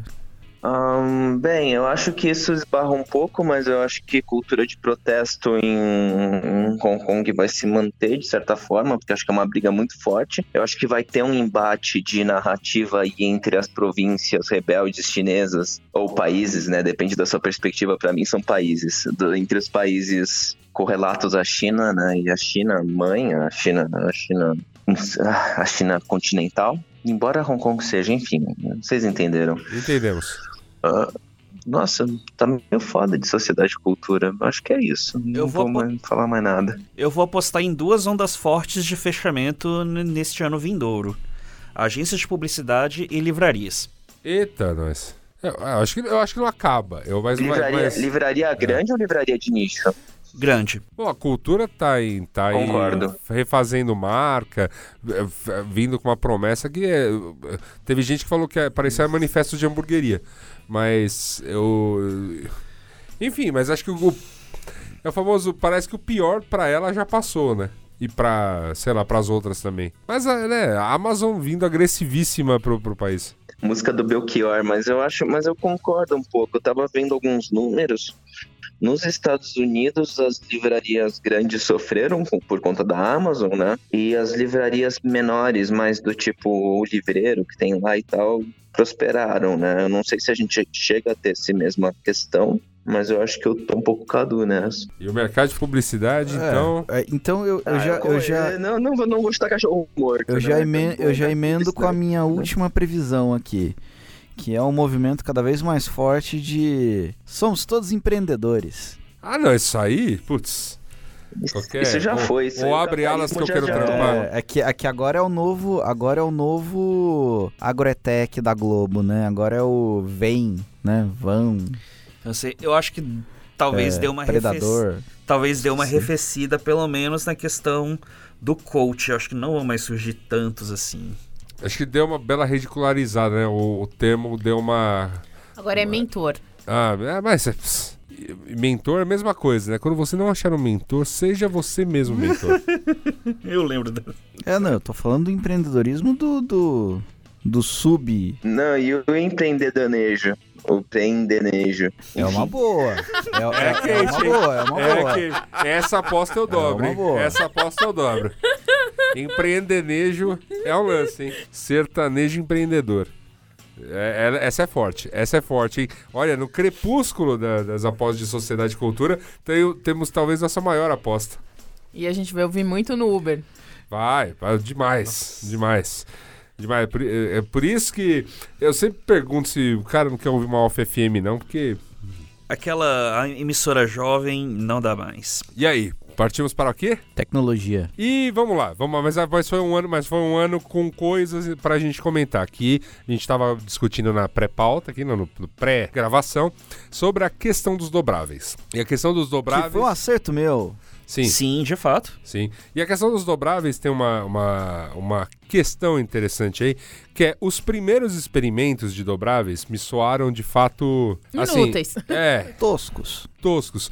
Mas estão chegando ao. Pelo, assim, eu tô vendo pelo menos uma utilidade que tem um único modelo para ser lançado neste ano de 2020, que é um dobrável que efetivamente torna o celular menor no bolso. Puta, finalmente, né? Não, é, é, Caralho. tiveram essa, tiveram essa sacada. Trazendo grande nostalgia. É, trazendo também nostalgia, aquela coisa toda. Eu acho que, assim, é, é um acerto de design, mas não, es- não necessariamente uma grande mudança no, no manuseio do smartphone. O smartphone não, não efetivamente muda com esse lançamento. Eu acho que indica uma mudança. Não pra agora, Tá, mas daqui a uns anos. de a gente ir partir para coisinhas miniaturizadas que a gente desdobre num celular maior. É, acho que acho que é a questão da tela, né? Que aí transcende o celular. E, não, mas eu concordo um pouco, eu concordo com a Gil, eu, eu, acho, eu vejo isso, inclusive com os fones, os fones de Android lá, o Android não o telefone, Android tipo de Blade Runner, mas tipo os AirPods, os, os Buds, Aham. né? Tipo, o AirPod, o da Samsung e tal. É tipo, provavelmente indica uma evolução para telas talvez um pouco menores e interfaces mais guiadas por voz e por aí vai, né? É, te- tem essa grande aposta da interface da voz que, enfim, é a Amazon tentando te enfiar, né, Echo com Alexa a preços extremamente competitivos, né, e, e trazendo a concorrência junto, obviamente, para que a gente tenha essa mediação por voz rolando. Eu acho que efetivamente é uma mudança e vai virar uma mudança de comportamento se isso pegar, mas eu acho que 2020 ainda não é o ano disso. É, mas já. Ah, Concordo. mas a Positivo já tá vendendo o acessório inteligente, né? Peraí, não é o ano do quê? do dessa mudança Da assistência de voz. da assistência Da de assistência de voz? voz. É, Eu acho que sim. Ah, eu discordo, eu acho que sim. é, Eu já acho tá. que sim. Eu acho que sim. Primeiro, como defensor do podcast, porque com mais dispositivos nas casas, as pessoas vão ouvir, vão lavar mais louça e vão se entreter mais Aham, nesses momentos. tá certo. Mas não Segundo- é bem dessa assistência de voz que a gente tá falando. É, eu tô. Não, mas, mas cara, é- é- acho, que, acho que as coisas elas vão, elas começam aos poucos. Certo. Vou dar, vou dar um exemplo caseiro, tá? Ganhei de presente ah, uma, a caixinha do Google. E falei, pô, beleza, é uma bela caixa de som, não vai me servir de nada. E assim, ela é ótima pra cozinhar, pra você pedir um timer, mas ainda assim, qualquer coisa que funcione em um celular. Você manda um OK Google, timer 5 minutos, vão ligar uns celulares aí. Não. Falei só pra sacanear vocês. É, esse tipo, esse tipo de, de, de serviço ainda me soa raso e inútil. E aí agora na última Black Friday eu realizei o sonho do brasileiro que foi comprar uma TV. E a TV vem com assistente de voz. Só que é basicamente um, um- você aperta um botão, fala no no No controle? no controle. Pra quê? Buscar conteúdo. Quando você tá, você tá ah, ligando o assistente de voz a uma tela, é outra vida. Porque você tá lá jogado no sofá, fala, ah, tô procurando Predador. Pra ficar dentro da, da piada do, do programa. e aí ela te mostra lá, tipo, ah, tem esses resultados no Netflix, esses resultados no Prime, esses resultados no. Você escolhe o serviço. Então eu acho que é alguma era uma coisa que assim, em dois meses eu passei de resiliente a, O usuário. a, a, a- a aceitar. Não, não diria nem usuário, porque eu acho que eu uso com menos frequência do que, do que eu poderia usar.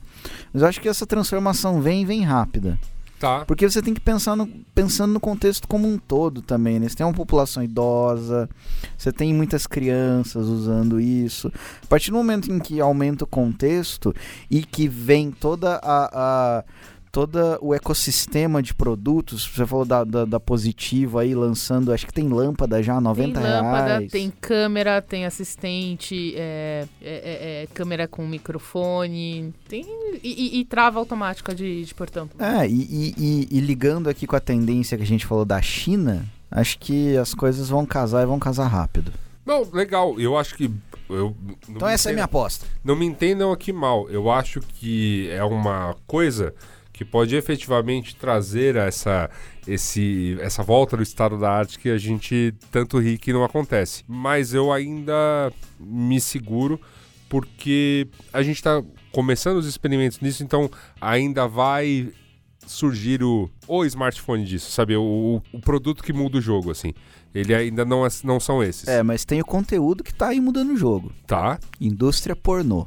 Olha aí. É, esse tipo de coisa, te- pelo menos aqui no Brasil, vai começar de uma forma tímida. Coisas como o Google Home, o Apple Home, de coisas que automatizam certas coisas da casa, saca? Tipo, fecha a janela, controla a iluminação. Que essas coisas o brasileiro ainda vai ter alguma confiança de adotar sem muito medo. Acho que por voz não chega, mas pô, acho que vai ser uma tendência automa pequenas automações residenciais. Ah, isso, isso vem rolando, né, no, no- com o tempo, assim, acho que a gente tem acompanhado, pelo menos assim, tra- o preço se tornando mais popular, obviamente você vai ter um aumento, mas ainda me soa novidade pela novidade. Vai tra- pode ser que traga uma mudança gigantesca de comportamento, mas eu ainda entendo que nossa interação ainda é tela, que nossa, no- né, até o podcast, o consumo está crescendo muito, mas longe de bater o, o consumo que a gente tem de vídeos e de conteúdos audiovisuais. Então, ainda, ainda há algo por vir que não é isso que a gente está vendo. Isso é um, um caminho um caminho interessante, um caminho legal. Então, antes da gente bater tanto na, na questão do é, o estado da arte dos smartphones e tudo mais, eu acho que tem coisas legais por vir. Não sei se 2020 é o ano. Talvez seja uma, uma boa vertente para a indústria de tecnologia caminhar do que a simples adição de câmeras e curvas em telas, sabe? Porque essa sim é, é, é, é a, o ápice da perfumaria numa, num, num negócio que já não parece não evoluir tanto, né?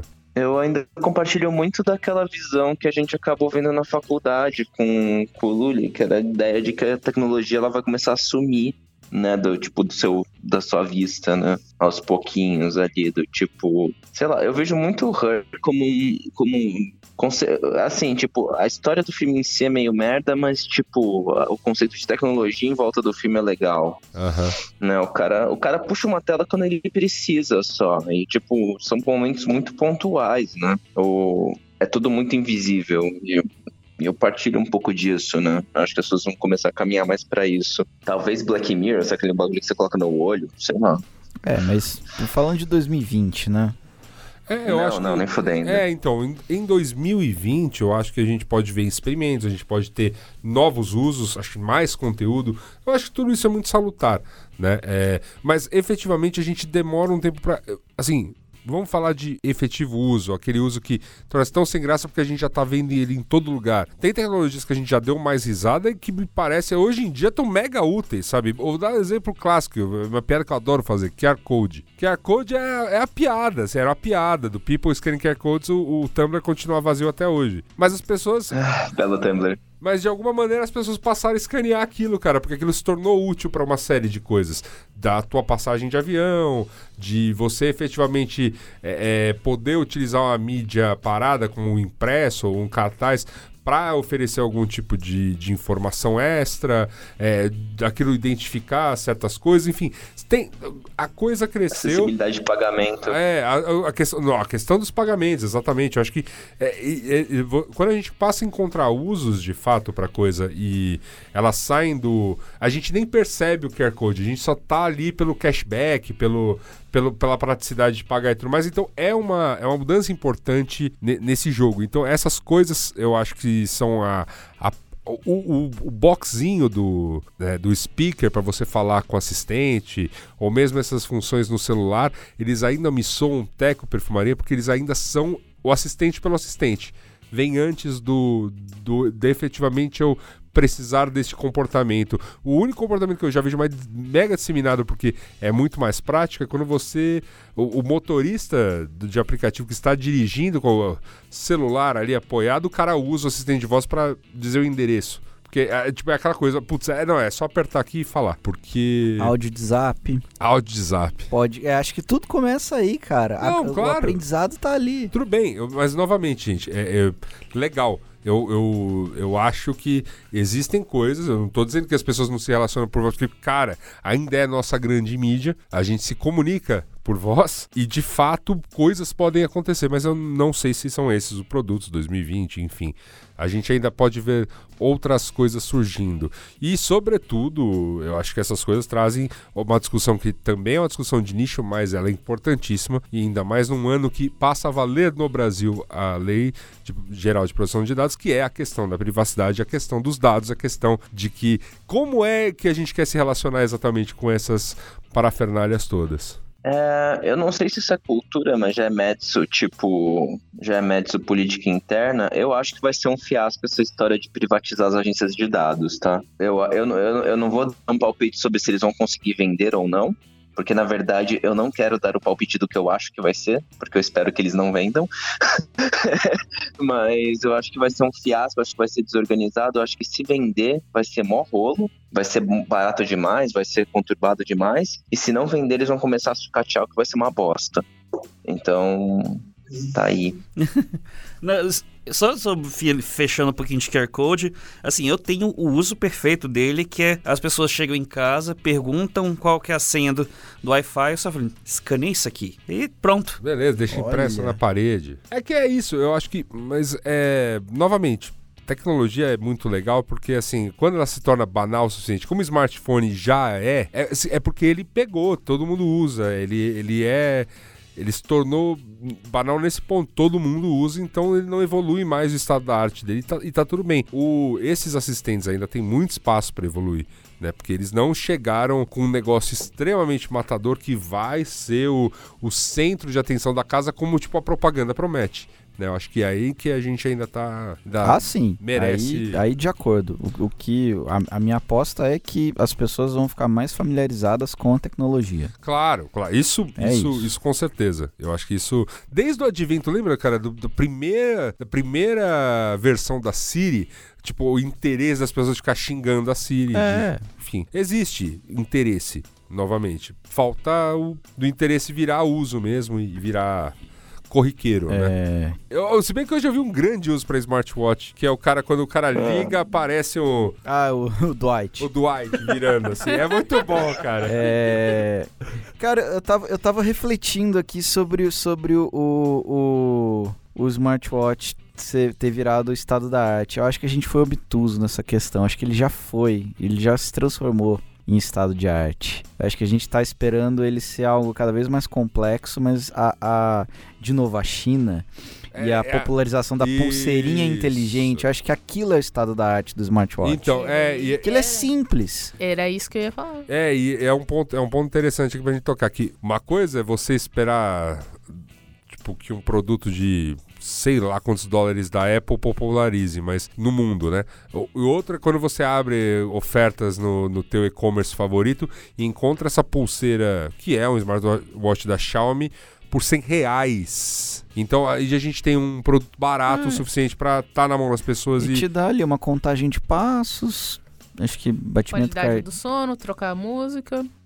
Tipo, comandos básicos você teria. Tipo, você já pode se relacionar com ele em vez de se enrelar no seu celular. E pronto. E pronto. É, eu acho que tem, tem de fato, coisas aí pra este mercado, né? Eu acho que. Eu a- aposta, né, de que, putz, eu iria pagar um produtão tal pra estar no meu pulso, substitui por essa coisa muito mais prática. Mas eu, pessoa física, Luiz, não, né, eu. É a opinião extremamente pessoal. Eu, eu odeio relógio de pulso. Tô passando longe por enquanto dessa tecnologia. Eu só quero dar o último voto. VR não vai decolar no próximo ano de novo. Cara, Continuo, continua, continuo nesse voto. Continua, continua sendo uma, uma brincadeirinha, né? Todo, ah, uma brincadeirinha aqui, brincadeirinha colar. Ah, lembrei outra. Tem coisa, eu sei que tem usos da indústria que tem sido vistos bons olhos. É, usos na medicina, usos pra simulação de coisas. Acho isso legal. Tô mas falando pra jogar videogame Ah, não, e ver aí- filminho. Isso aí nem a pau. É, Second Life do Facebook. eu vou dar só mais um palpite aqui em tecnologia e sugiro que a gente acelere, porque 5G brasileiro será chinês.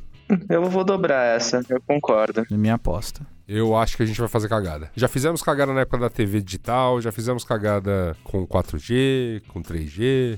Mas a, a, a- época da TV digital era aquela cagada moleque, era aquela cagada Celso Amorim, era aquela cagada vamos, vamos, vamos negociar aí e tal. Eu acho que a gente tá num contexto agora de. A gente tá. no- é aquela, aquela cagada meio, meio bossa nova, meio rock and roll tal. Tipo, ah, a gente tá criando um samba aqui. Enfim, acho que agora a gente é bem marionete e. E o maior ator político do planeta é e sempre foi e sempre será a China, que é o socialista comunista, sociali o comunista de iPhone e Xiaomi e o escambau. E o 5G brasileiro será chinês. Eu ainda acho que a gente vai, a gente vai lamber uma, uma bota bem americana nessa história. Eu acho que o, eu acho que o 5G americano também vai ser chinês. E hoje eu li sobre Acho que eles estão achando que eles têm. eles não têm, É. é. E, e eu- e hoje eu li uma- um lance sobre o leilão não ocorrer em 2020, o mercado aposta que ele só ocorre em 2021. Que beleza! Então, eu- eu- você, amigo que tava aí, será que eu já compro celular 5G? Cara, calma. Amigo, nem o seu iPhone será 5G nos próximos anos, calma. Mas é, é isso, porque sem previsão. E o blockchain, que aqui a gente apostou com uma tecnologia relevante, Uhum. acertamos, mas estamos vendo que, ainda bem, o blockchain está se descolando de Bitcoin. É, porque é o que. Porque é é porque é o, o real uso dele tá fora de moeda, né? Essa é a verdade. Tipo, a a- o valor dele não, não é muito a questão da de- descentralização bancária, né? Porque como. É o cartório Eu, digital. eu adoro bater na tecla de que capital não tem sentimento, né? Então, tipo, é verdade, assim, tipo, o capital vai se apropriar dessa porra e tá tudo bem, mas tá tudo bem não, mas vai acontecer. O mas eu concordo. Eu acho que tipo, o uso do blockchain tá para outras coisas, né? Não, eu, eu mas acho, eu não acho que a é, internet é. descentralizada vai crescer tanto não. Mas eu acho que tem, tem coisas, inclusive na questão monetária aí, que são. que a gente fica de olho. Por exemplo, é uma, é uma cripto que hoje está fazendo boa parte da- das remessas internacionais do mundo. E assim, isso tem mudado parte do jogo bancário. Tá incorporado. Os bancos estão nessa, né? Tipo, tá tudo or- organizado. Mas é uma, é, um- é uma mudança significativa que tem um ativo atrelado a ele aí, que é essa moeda. A, a coisa interessante aqui de, de blockchain, assim, para quem é muito interessado em tecnologia, essa coisa continua quente. E, e continua crescendo porque a gente vai descobrindo mais usos. E para as pessoas, né, ou pro, para as pessoas, eu acho que a coisa legal é a tecnologia blockchain ter sumido. Porque quando você vai operar com Bitcoin, aprender o que é uma carteira, o que são aquelas linhas de código que você tem que fazer, é extremamente complexo para um, um usuário muito leigo. E quando você vai falar, cara, você vai fazer uma remessa internacional, o dinheiro vai estar disponível na conta da pessoa em duas horas, é, é é o tipo de coisa que a gente precisa informar para que, cara, as coisas rolem por blockchain e, e aconteçam. Então é basicamente. Isso eu tô dando um exemplo, mas eu acho que tem outros, outras coisas acontecendo é, em termos de experimento, em termos de tecnologias que estão pegando. É que esse eu tava, assim, por acaso, bem por cima, porque tive que estudar em, em briefings e tudo mais, e, e é como tá acontecendo. Tipo, fui ler a respeito de tamanho que tá a TransferWise hoje em dia, por exemplo né? E de, to- e de todas as empresas que são powered by Ripple, por exemplo, tem- o negócio está bem crescendo mesmo, assim. Tem afetado um mercado que basicamente tinha, sei lá, duas empresas, né? Até um tempo atrás. Ok, convencido. Vou dobrar aí o seu, seu voto de. Continua sendo uma coisa relevante e tudo mais. É, não, eu acho que os congressos têm cada vez mais popularidade, assim. É que eu, mas eu concordo com você. Perdeu essa hora do o Bitcoin vai ficar rico, não sei o que lá, porque acho que essa desilusão de Ainda bem, né? 2017, 18, acho que a galera tinha que acabar mesmo. Tipo, porque aquilo é, é uma febre sem sentido algum é, em termos pra- em práticos. Acho que agora a coisa maturou um pouco.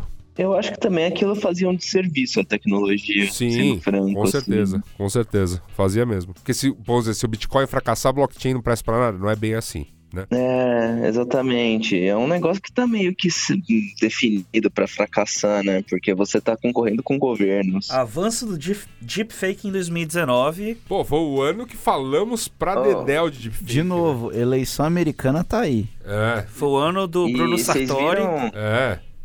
Bruno Sartori até, até na Globo esteve outro dia aí, programa do Bial. Vocês viram o, o deepfake do Nixon? Falando, tipo. É, é muito legal, na verdade. Tipo, eles pegaram um ator, gravaram falando, né? Falando um texto como se o. como se a missão pra Lua não, os astronautas não fossem conseguir voltar, né? Que é o discurso que o Nixon teria que dar, se fosse esse o caso, né? É muito legal, é muito bonito e é meio assim, tipo, mostra assim, tem todos os lados perigosos de deepfake, mas também mostra um lado interessante, né? Que é tipo. Dá pra transformar sei, toda a história mais- humana em vídeo, basicamente. Todo mundo que foi fotografado É. ou filmado. Aham. É, tem coisas interessantes, né? E até a ideia de você extrapolar do tipo, ah, se os astronautas não tivessem voltado pra casa, né? Como seria um discurso presidencial e tal, tipo. É, eu acho que tem o uso na, na, na questão cinematográfica, na questão artística, ele é claríssimo. O, o ponto, acho que tem uma discussão grande sobre ética que avançou demais em 2019, continua para 2020 e anos seguintes. Vamos ter essas coisas acontecendo à torta e direito aí em eleições principalmente, em redes de desinformação.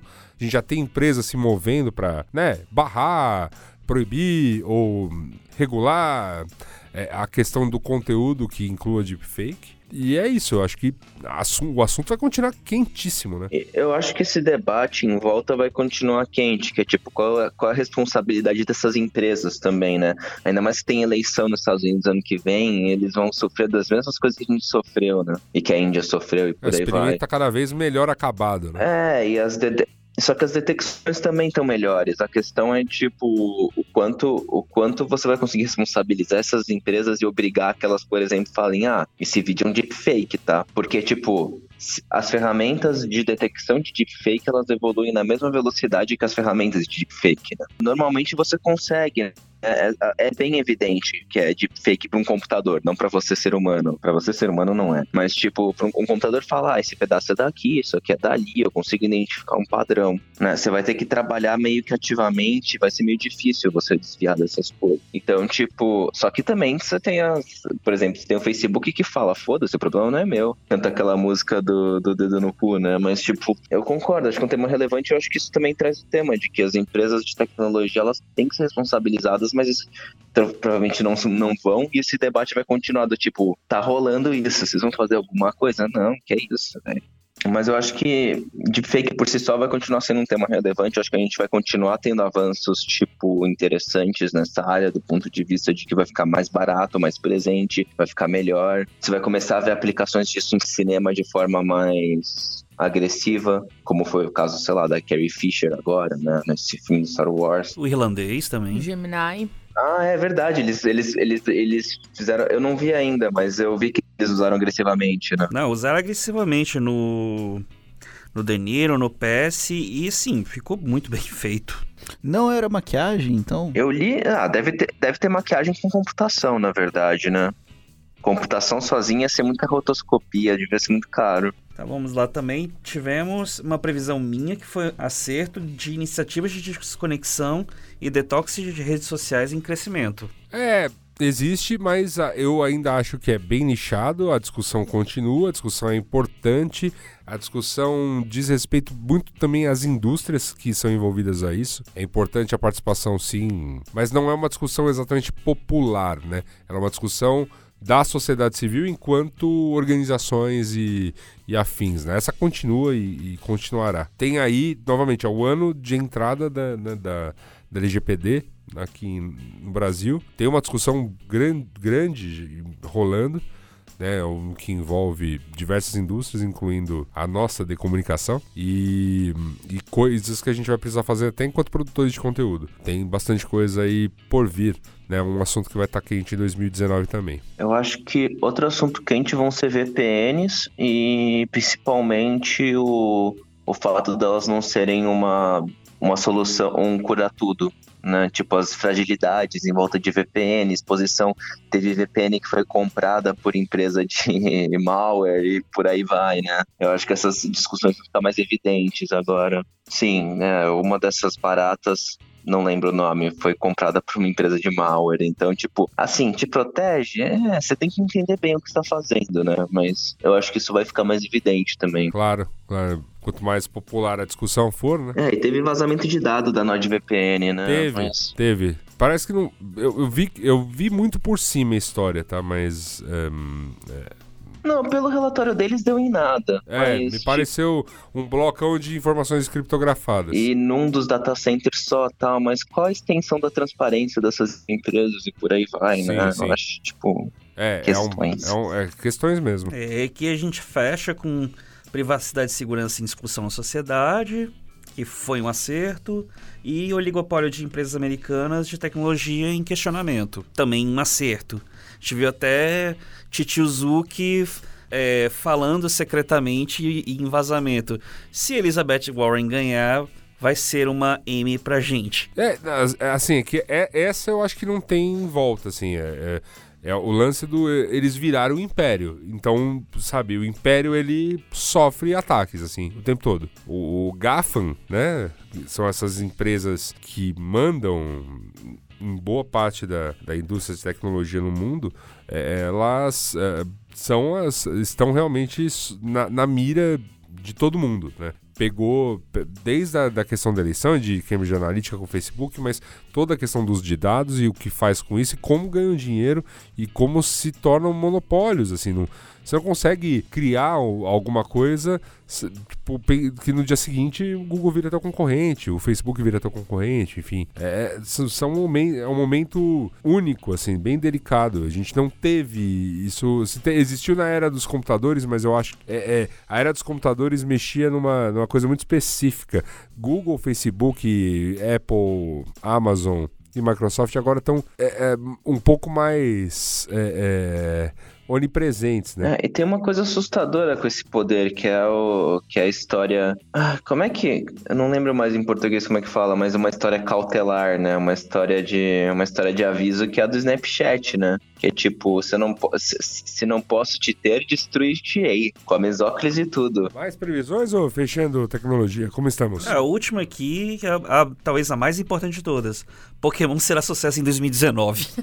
Oi, meu, meu acerto é que tinha jogo, tinha jogo da, tinha jogo da mainline programado para 2019. Isso sempre é uma questão, né? E, e também eu tava sabendo que eles estavam investindo no Pokémon Go um pouquinho mais. Então foram os meus e Detetive Pikachu que estavam bom tempo. Então, É, tinha, então foi. tinha, tinham grandes lançamentos, na verdade. Então você fez a apostinha aí com Insight Information, é isso?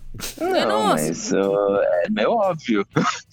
Era, era uma resposta fácil, na verdade, porque, porque na verdade eu achava que Pokémon, que Detetive Pikachu ia ser bom. Eu tava confiando ali no Pokémon Go que ia ser, que ia ser legal e eu tava confiando nesse que esse jogo não ia atrasar, né? O, o Sword and Shield não atrasou, legal. então, então foi isso. Embora o meu ano tenha sido muito dedicado ao Smash Bros, que é um jogo infinitamente melhor. É, eu, enfim, continuo sem jogar joguinhos. No dia que me interessar por games, jogarei-os. Inclusive, teve um, um Mopok, acho que, que vocês falaram sobre como a- o ano de vocês estava estava complicado, que vocês falaram de um joguinho, o Don't Get Fired, que eu acabei me viciando nele. É, é, ele era, o- ele é um jogo do mal. Sim, tem decisões que eu tomo ali, tipo, é, é, ok, na vida real eu não faria. Você baixa no seu, na sua App Store favorita. O, aliás, não, não é. Aliás, um jogo que é fantástico e muito bonito, que eu joguei recentemente nos tubos, nos tubos de metrô aqui de Berlim. É um jogo chamado Florence. É, é o, é fundo amarelo, é uma moça de cabelo preto, quase meio que azulado. Esse jogo é maravilhoso. Então fica aí a dica pra quem tiver a fim de gastar, sei lá, 8 reais nessa peça de design interativo. Então vamos lá, política interna, escola sem partido será discutido e vetado, acerto do Thales. Mas não, não foi exatamente vetado e a discussão está de volta. É, eu sei que a gente estava falando em termos de Congresso Nacional, Sim. mas teve é, prefeituras aprovando, Teve, teve. O, o governo de Minas Gerais vergonhosamente aprovando, e é, vai continuar. E, e vol- a discussão voltou ao Congresso, segundo o Rodrigo Maia, sem o compromisso de pautar a votação. Mas, É que passou um ano Tá desde que foi discutido pela última vez, e tem essa regra, regra que acho que é um... Eu só lembro de do Dudu Cunha quebrando isso, mas, tipo, tem que passar os 365 dias até ser pautado de novo. é, mas é isso aí. E estamos aí de volta. É, sei lá, cara. É o famoso. Tanta coisa rolou já que. A gente já fez um- uma bela recapitulação de seis meses lá no meio do governo Bozo.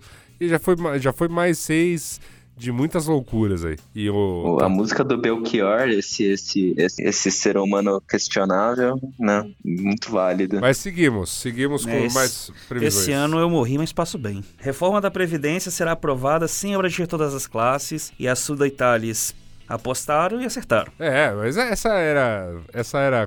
Essa era cantada, né? A mamata acabou. Acabou. Make mamata great again. Essa mamata. Aliás, o- a, a, a tal da, a tal da aposentadoria dos militares tá maravilha, né? No, tipo, no fim. Nossa, No fim, aumentou, aumentou salário. Foi um lance maravilhoso. nossa, foi uma esbórnia, né? Você, Caralho. jovem, completa 18 anos em 2020. Aliste-se no serviço militar. É, mas só se você virar.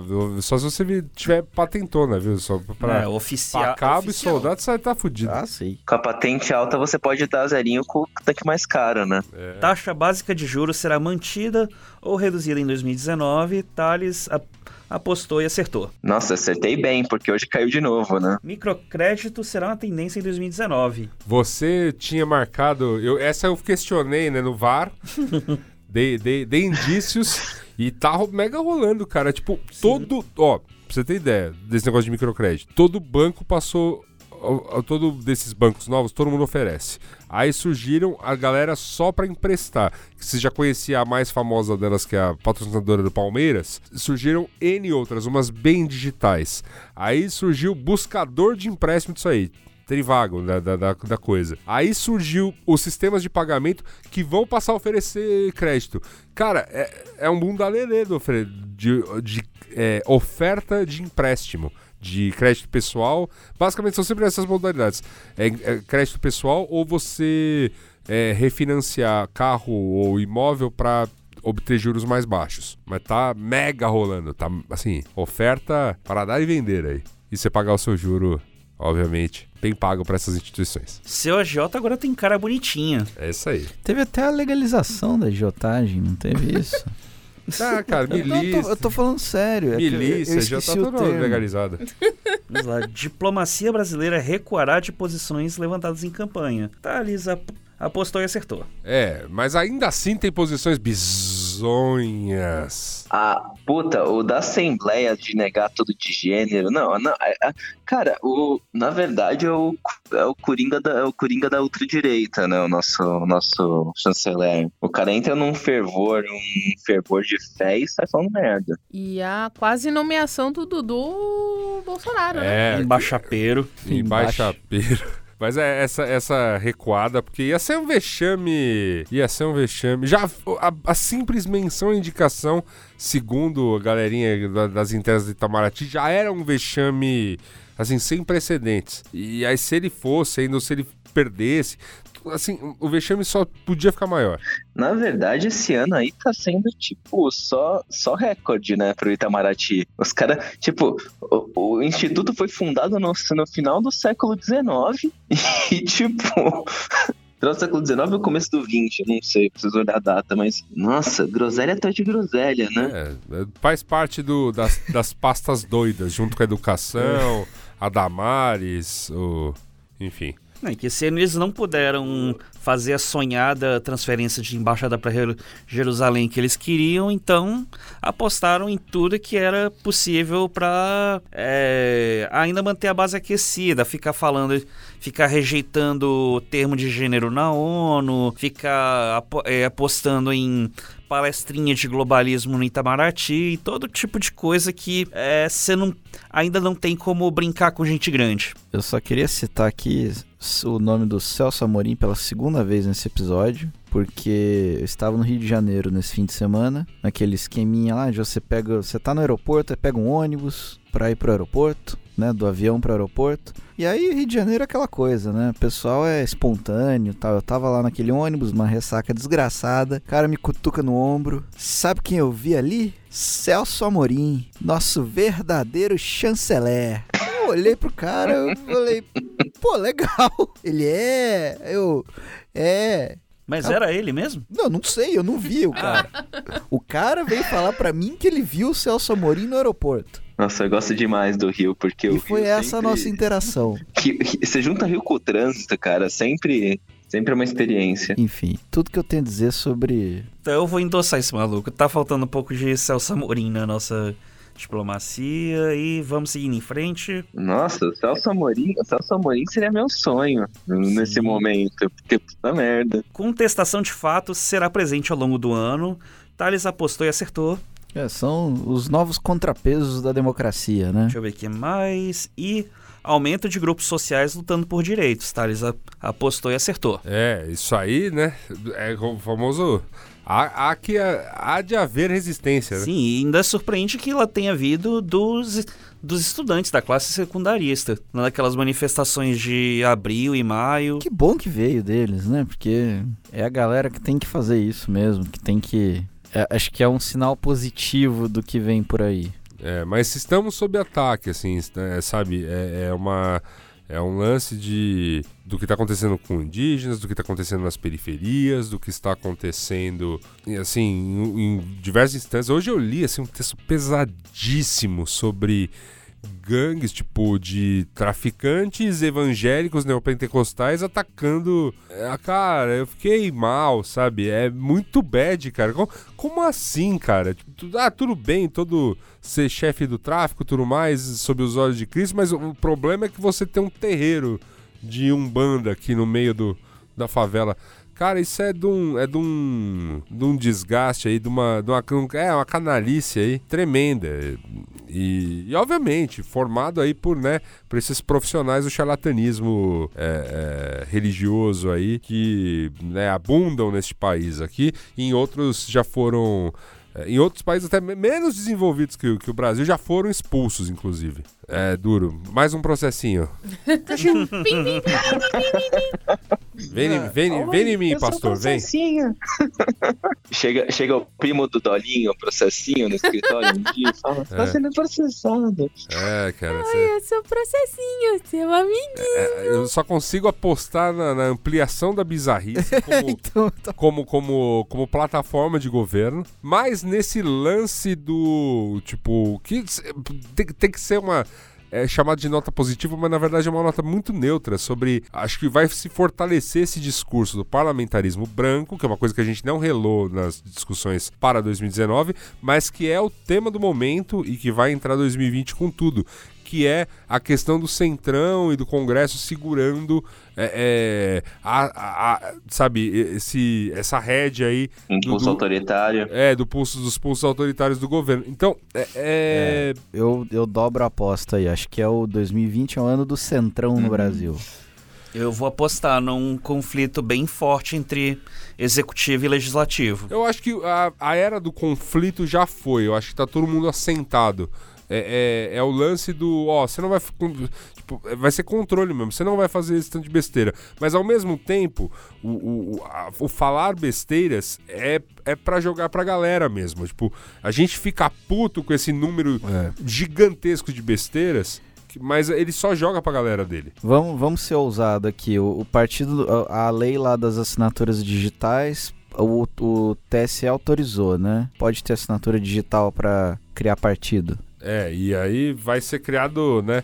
Com, mas... to, com todos os, os João 23, 7, 4, 9, 2, que são perfis de mas, verdade mas Twitter, talvez Mas talvez não seja aprovado para as eleições de 2020, é. né? Mas 2022 é onde eles miram, cara. Tá. Não, não então, perca. Su supondo, supondo, que, supondo que o presidente consiga ter o partido, o partido dele para 2020. Vou polemizar, hein? Vai flopar. Eu acho que se tiver eleições municipais sob a sigla da Aliança pelo Brasil, a Aliança pelo Brasil irá flopar. flopar. Ah, é, cara. Também é, acho. Cara, é, tem, é, o... é, outro, é outro jogo, né? PSL vem com tudo aí, mas com tudo mesmo. Eu acho que vem também. também Eu acho que vai ser a primeira ou a segunda maior sigla. Eu acho que flopa também. Tipo, PSL? PSL? É. Eu acho ah. que o pessoal ah. tá tão desestruturado que é capaz eu acho, eu acho que quem vai mesmo. Eu acho que quem vai flopar bonito vai ser PSDB. Você então, acha? esse eu acho que. Tipo, aquele já flopou, 2018. PS, é, acho que PSDB e DEM vão cair bem. Então, 2000, PMDB vai continuar lá. Esse é o ponto. 2018 já foi o momento do, do, do flop do, do PSDB. Foi muito ruim para eles. Então eu não acho que eles descem mais do que isso. Eu acho que ainda é um partido não, importante. Sim, mas vai ter uma atualização entre o número é. de prefeituras que foram eleitas em 2000 2016 e o número de prefeituras que serão eleitas em Eles 2020. podem perder São Paulo, né? Podem, podem. E acho que é tudo que eu quero falar sobre política interna. O... Então, eu acho eu tenho, eu tenho alguns tangenciais, na verdade, eu dobro tudo que foi dito, e eu tenho alguns. Eu acho que, na verdade, vai intensificar essa, esses verdes que ele joga autoritário, cara, sabe? Isso, tipo, aí já, isso aí já virou sim, programa, cara. É, é, é, tipo,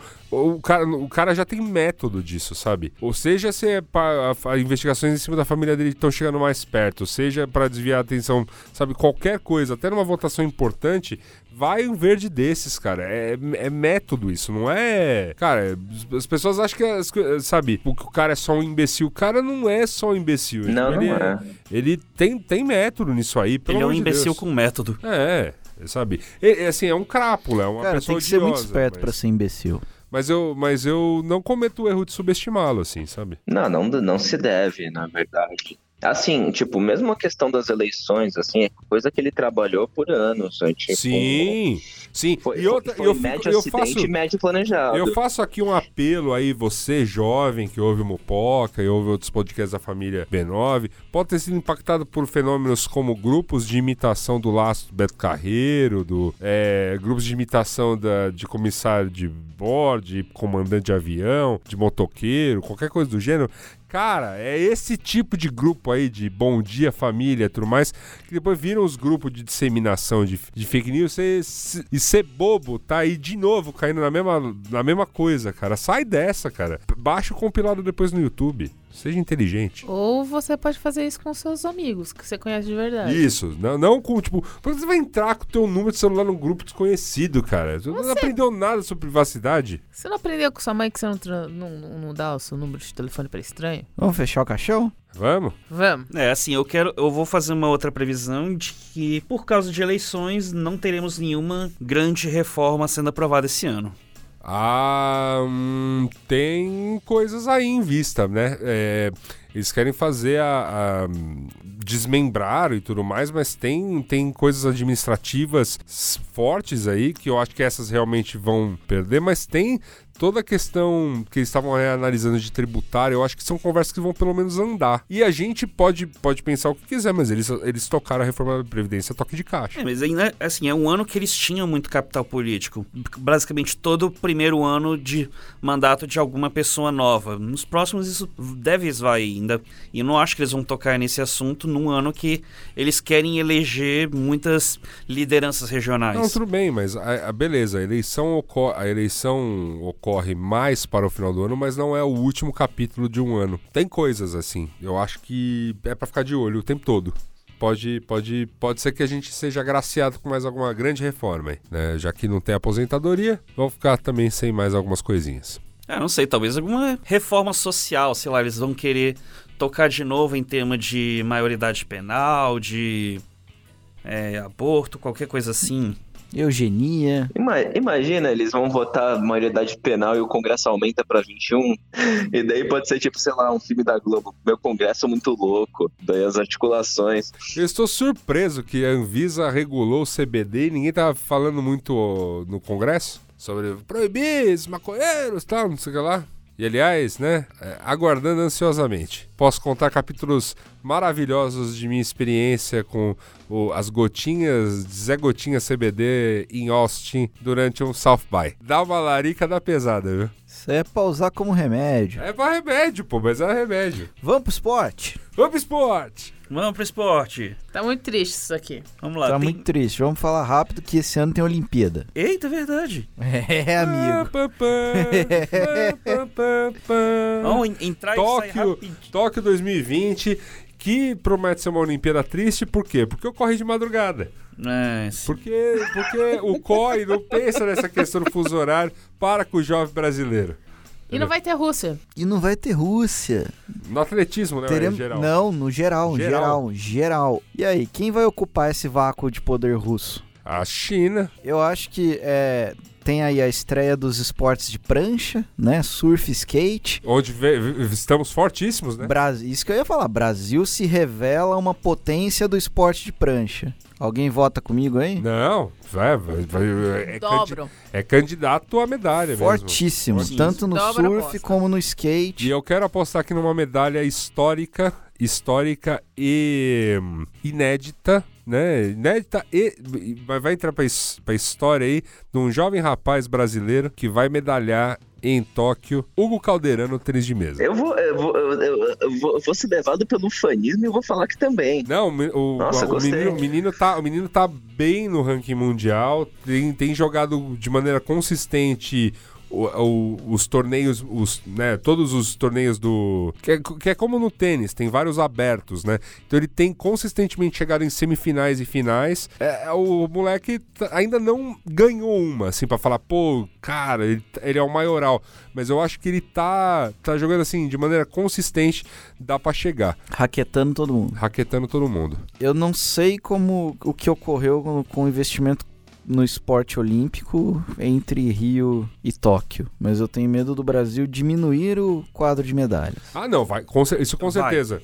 Eu Isso com que vai. certeza vai, porque quando você cedia uma Olimpíada, É, você. há um investimento forte. Não, não, e né? você tem, vamos dizer, participação garantida em um monte de. de... É. É, mas participação garantida não é garantia de medalha, né? Mas, cara, mas já Tem mais ajuda. atleta, tem né? mais atleta, sabe? É, é o lance do. Tipo, Sim. no- é, na quantidade você acaba chegando mais longe. E agora você tem, você tem o lance do, do atleta ter que, de fato, se preparar para passar pelas seletivas mundiais, né? E não apenas. é, é, então tem mais investimento que ele precisa fazer e, e para estar competindo numa Olimpíada que talvez impeça aí o, a, né, a participação de uma série deles. Então, é, isso, é, isso é com certeza vai diminuir. Não tem como não.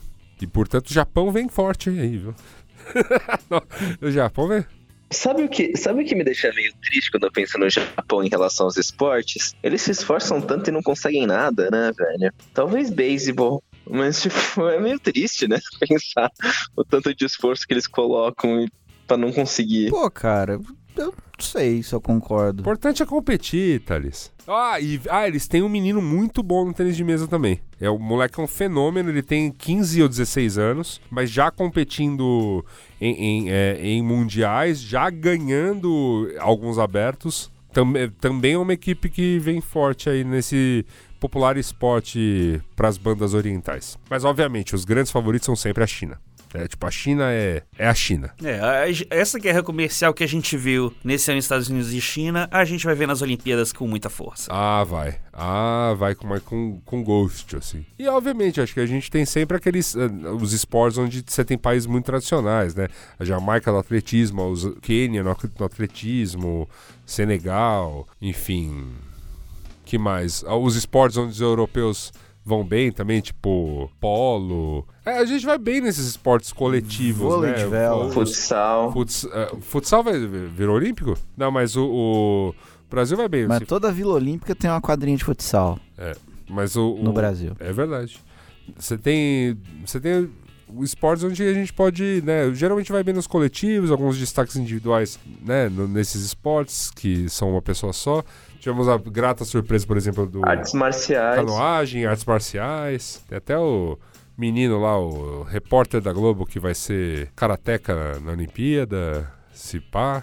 O Globo tá montando todo um case para em cima disso aí. A Olimpíada vai ser demais. A gente quer. Queria, queria estar no Japão de novo, Thales, durante esse período. Nossa, eu queria, mas vai ser tão caro, né? Vai, vai, não vai dar não. Vai. Eu vou apostar no Brasil medalhista no vôlei. Ah, acho que.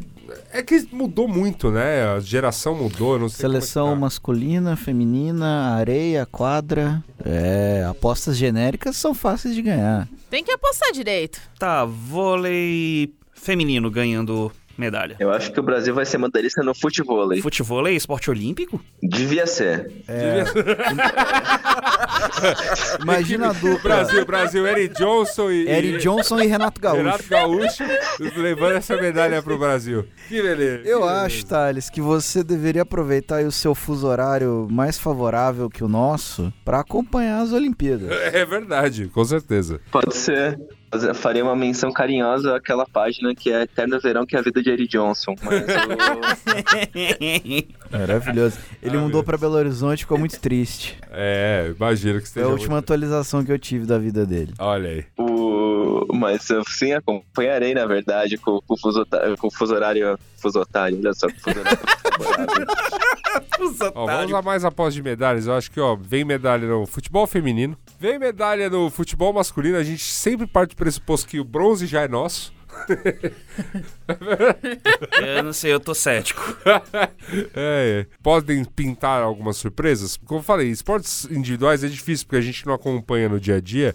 É sempre complicado dizer. Mas eu creio que a canoagem vem de novo. Po- podemos ter boas surpresas no atletismo. Sempre tem alguém Sempre que tem tá... uma medalhinha ali no tiro. É, um tiro, Na ginástica olímpica. ginástica olímpica, né? Sim, tem uma equipe forte. Enfim, natação. Natação, acho que a gente voltou a ter uns atletas aí em bom nível Judô, mundial, judô, boxe. boxe, é, no, no taekwondo. Então a gente vai estar entre os 10 mais? Não, eu acho Não. que não. É muito Indy, esporte. entre 20 e 30. Esporte. É, entre, é 20 e 30, eu acho que é Entre mais. 20 e 30 é uma boa aposta. Não, eu acho que no top 20. Mas é, não somos. E assim, o investimento de esporte piorou muito nos últimos anos, né? É, então, teve, teve as MP do Temer, e agora tem sei lá o que, enfim. Acho que vai ser um pouco complicado, viu? Mas tudo bem. Vamos poder... Eu vou falar brevemente aqui de Fórmula 1, a gente fecha com futebol. Tá bom. Sim, metade dessa mesa se importa com Fórmula 1.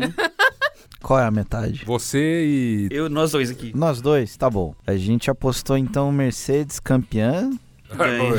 Que, que. E eu repito pro ano que vem. Eu também. Mercedes, Claro. Mercedes campeã 2020, mas eu quero, eu quero polemizar, porque eu gosto de polemizar pra ter mais chance de vitória aqui. que vai ser o Bottas o campeão? Não, Hamilton campeão. Hamilton é, é- passa Schumacher, né? No, em tudo. Não, ele iguala em títulos e passa em vitórias. Tá. Sim. E assina com a Ferrari pra 21. Eita! É Rapaz. isso. Essa é a minha aposta. Eu não sei se eu aposto nisso. Não, o cara, o cara vai ser, o cara vai ser o maior, o maior vitorioso do esporte. Ele vai estar jovem, vai estar no, no ápice da carreira. O que mais que ele vai querer na Mercedes? Vou ser mais polêmico ainda. Mercedes sai da Fórmula 1, vai fica só na Fórmula E. Um homem, uma máquina, uma besta enjaulada com ódio. É, enfim, eu, eu, eu acho que a gente vai ver. Não sei.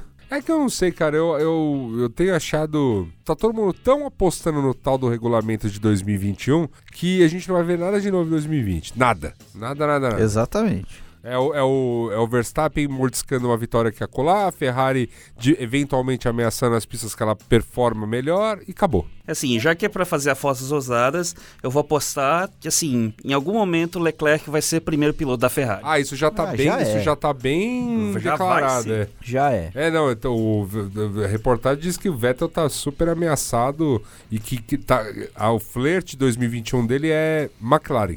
Caramba. Não. McLaren, inclusive, que a gente apostou que ia voltar pro pelotão principal. Tá. Eu acho que podemos dizer que ah, Voltou, voltou, vai. voltou. Foi a melhor, foi a melhor do resto. Melhor do resto. Eu, tirei, eu acabei de Foi tirar a a quarta Mer- equipe? Foi.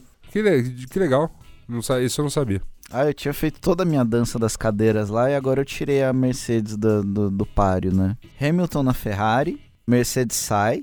Acabei de esquecer de novo. Onde que eu ia enfiar o Ricardo? Mas é, acho que Não, eu enfiar o Ricardo na Mercedes. o Ricardo, mas É. o- Acho eu acho que, acho que ah, o contrato dele de, de Renault é de longo prazo, né? Ah, a gente sabe que contratos estão aí pra ser quebrados. Eu acho que até fim de Vai, uma 2020. aposta, uma aposta. Eu acho que o contrato dele é até o final de 2020. Alguma, alguma uma aposta um pouquinho mais é, ufanista. Ah, Volta de piloto brasileiro em 2021, previsão? 21? É. Acho que não. Porque 20 não, não, não vai ter. Tem algum piloto brasileiro que esteja estourar ano que? O, o- acho que o Sete Câmara tá, é o que tá na, na F3, e- na F3 na F2? F2. Aham. O Fittipaldi E ele vai pro ainda quarto ano de F2 sem contrato. O Fittipaldi ainda é piloto de teste da Haas e acho que ele não avança disso. É, então acabou-se. É isso. Então sem ufanismo. Sem fanismo. O fanismo está morto. É, vamos curtir F1. Fórmula 1 é- tá legal, sim. Fórmula 1 é videogame sim. sem ter que apertar botão. É uma Sim. delícia. Você fica vendo lá os carrinhos rodando, por aí vai. Acho que esportes televisionados em geral são isso, né? É, Pensando bem. mereço. Futebol, alegria do povo. A alegria do povo. Cadu A- acertou. Pera aí, não, pera aí, vamos, vamos pela ordem aqui, porque Ah, eu, tá eu preciso mencionar que a Suda voltou no Atlético. Atlético. Que levou o título, não exatamente o que eu apostei. Votou em campeão da Libertadores. É, não. Eu fui pior, votei no São Paulinho. o Cadu votou no Flamengo e acertou. Acertou, parabéns, parabéns, Cadu. Cadu. Boca Juniors ganha Libertadores, o Thales errou. Corinthians ganha Brasileirão e a Suda e Cadu Errei. erraram. São Paulo ganha Brasileirão, Thales errou. Palmares ganha o Brasileirão, eu quase acertei. É, quase, quase. Quase, ah, Quase tá nada. no pódio. Atlético Paranaense ganha a Copa do Brasil, Cadu acertou. Não, não foi a Sul-Americana, esse ano foi a Copa do Brasil. Vitória ganha a Copa do Brasil. Eu errei, eu nem sei se o Vitória jogou a Copa do Brasil. Jogou, claro jogou. que você errou. Jogou, jogou. É, Brasil ganha a Copa América, eu e Thales acertamos. Chile ganha a Copa América, Cadu errou. Uruguai ganha a Copa América e Assuda errou. E fracasso do Brasil na Copa causará a demissão de Tite. E Errei. Assuda, infelizmente, errou. Eu, eu todo mundo concorda comigo que é infelizmente, né? Sim. E aí, vão- de Flamengo em tudo ano que vem? Como é que? Não, não, gente. Eu acho que, como todo ano, as coisas mudam. Vamos, vamos votar então em. Vamos, vamos nos limitar a, a campeonatos? É, vamos ver quem vai um dia faturar a tríplice coroa de apostas no, Muto- no Mupoca. É, isso é importante. Vamos lá então. Campeonato por campeonato. Vamos lá. Campeonato brasileiro. Vamos começar no nível nacional. Campeonato brasileiro que é disputado de maio, abril, na verdade, até dezembro. É um campeonato longo, por, e, portanto é difícil de prever, porque os Pontos times mudam. Os times mudam muito durante o campeonato, coisas acontecem, tem time que privilegia mais outros torneios e, e acaba deixando ele de lado. O Flamengo se deu bem esse ano porque tinha um time que realmente estava sobrando, conseguiu dar um bom sprint no Campeonato Brasileiro e aí se resguardou para poder jogar os jogos importantes né, de Libertadores.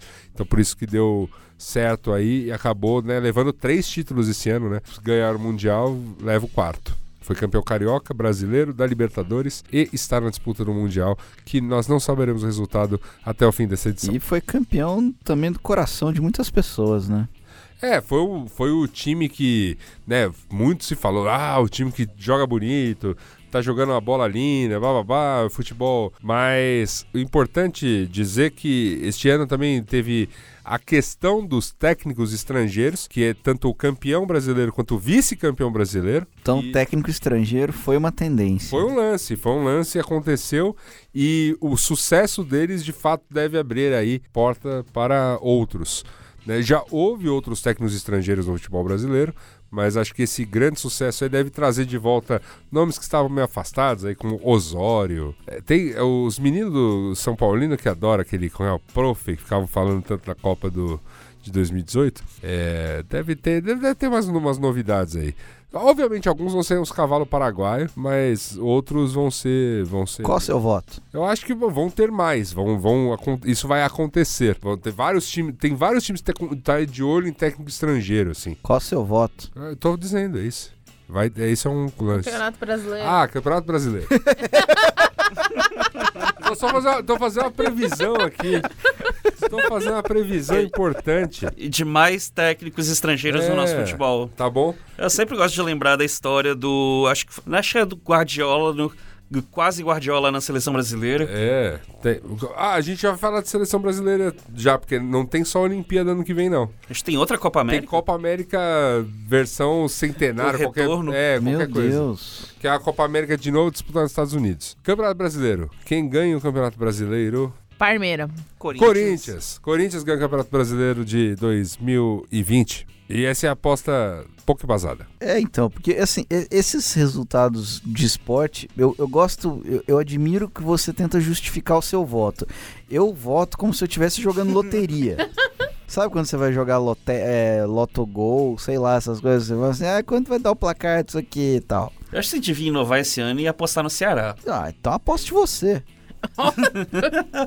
Lá, Conseguiu aos trancos e barrancos se manter na Série A. Eu acho que eu, como, como, como um bom mineiro e considerando que o Cruzeiro vai jogar a segundona, eu vou votar no Atlético Mineiro. Atlético Mineiro. Belo Horizonte pega fogo se isso acontece. E você, Talecione? Palmeiras. Palmeiras. Copa do Brasil. Copa do Brasil que acontece de fevereiro a setembro de 2020. Vai reunir times da Série A, B e C do Campeonato Brasileiro e alguns até da Série D, né? Então é importante frisar que são muitos times, são várias fases, é um campeonato... Sempre ocorre umas surpresas, né? Tipo Asa de Arapiraca...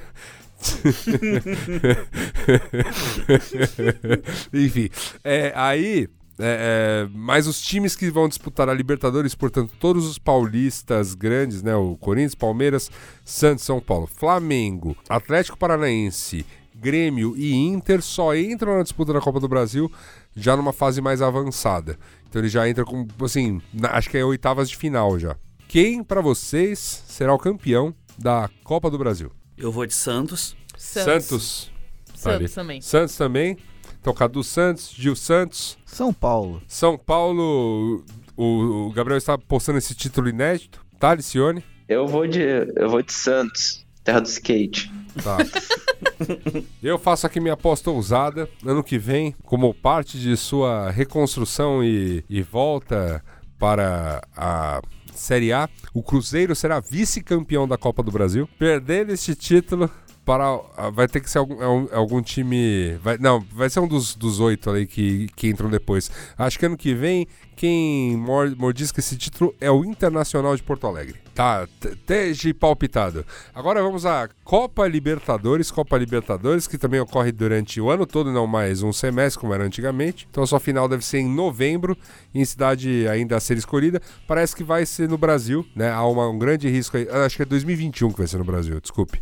Não sei exatamente onde vai ser a final, mas agora é final única, como pudemos ver aí no jogo do Flamengo. É isso, vários times sul-americanos disputando, oito times brasileiros na disputa, mas lembrando que Corinthians e Internacional disputam pré-Libertadores, são 19 times disputando quatro vagas apenas na fase de grupos. Quem para vocês será o campeão da Copa Libertadores? Atlético. A Atlético? É isso, Thales? Eu não sei nem se ele tá. Tá. Então, Atlético. Então, sim. Atlético Paranaense Thales, River, Gil, River Plate da Argentina, Nesse eu vou de Internacional. Internacional de Porto Alegre, Internacional de Porto Alegre Cadu. Vai você que eu quero votar por eliminação. Eu aposto no Grêmio. Não gostaria. Botafogo. Botafogo não disputa. Vasco. Vasco também não, cara. São oito times brasileiros. Olha, mas tem que ser time. ah, Então, é Independiente. Independente da Argentina, tá bom, a gente aceita essa sua aposta. Não sei se eles estão classificados, mas a gente aceita a sua aposta. É que assim, eu, eu fico com vontade de falar, ah, vou votar no Flamengo, vou votar no São Paulo, mas Tem que variar, né? tem que variar. Tá certo. Então tá aí as apostas. Agora vamos à, seleção O brasileira. Botafogo ficou de fora. Lógico. Você esperava alguma coisa? Botafogo tá de fora de tudo há muito tempo. Botafogo é um time muito simpático. Cara, Botafogo tá fora até da zona de rebaixamento. É, ele ficou. É o time que conseguiu ficar naquela posição que é nada. Não, Sei. não, tipo, não, Nem- nem- nem sul-americana. Nem sul-americana, nem. São Lembra só- muito aquele São, time. são, são só dois times que conseguem essa proezão no Campeonato Brasileiro. E esses times foram Botafogo e Ceará. É. Aquela posição muito almejada pelo Cruzeiro. Isso. O único posicionamento em tabela do Botafogo nos últimos anos foi na tabela do Debrecht. É verdade. Verdade. O apelido estava lá. Lembra muito aquele time do Santos de 1995, que não ganhava porra nenhuma, mas também não era rebaixado. É verdade. Eu sofri com esse Santos. Foi vice, foi vice-campeão brasileiro. Perdeu a, perdendo a final pro Botafogo de Túlio Maravilha. Eu não quero lembrar do Santos de 1990, foi muito trauma. E finalmente vamos falar de seleção brasileira, porque tem ela na Olimpíada, então podemos fazer nossa aposta. Como eu disse, o bronze para mim já está garantido, é, é uma questão de ir lá buscá-lo. Gostaria de ouvir, claro, a opinião de vocês, mas temos outra Copa América em que podemos novamente cometer um fracasso retumbante. Eu mantenho minhas apostas que eu fiz para 2019 para 2020. Uruguai campeão, fim da era Tite na seleção brasileira após essa Copa América Reloaded. Nossa, eu quero isso. Vamos lá, eu vou, vou com você. Eu só tenho uma dúvida. É. É, quem acontece primeiro, Copa América ou Olimpíadas? Acho que elas são meio concomitantes, assim, mas acho que a Copa América é um pouquinho antes. Eu não sei nem se Tite vai ser técnico da seleção brasileira durante as Olimpíadas. Não, acho que Olimpíadas é sempre É outro ca- técnico, né? Ah, é outro técnico? É. Ah, então Não é o, te- é o técnico olímpico. É. Não é o CBF. Esse, esse aí tem. O bronze tá garantido, na minha opinião. Como o Brasil tem um talento nato pra ganhar título não importante, eu voto Brasil campeão, Copa América. Não, não, acho que tem um detalhe, acho que o Brasil acho que nem disputa essa Olimpíada, não era uma coisa assim? Tinha perdido. O Brasil foi campeão olímpico. Ah, é verdade, mas eu não sei se teve pré-olímpico alguma coisa, o Brasil tinha ficado de fora, viu? Então acho que tem que confirmar essa informação. Então, bronze não está garantido. Robson Bravo nos dará a resposta.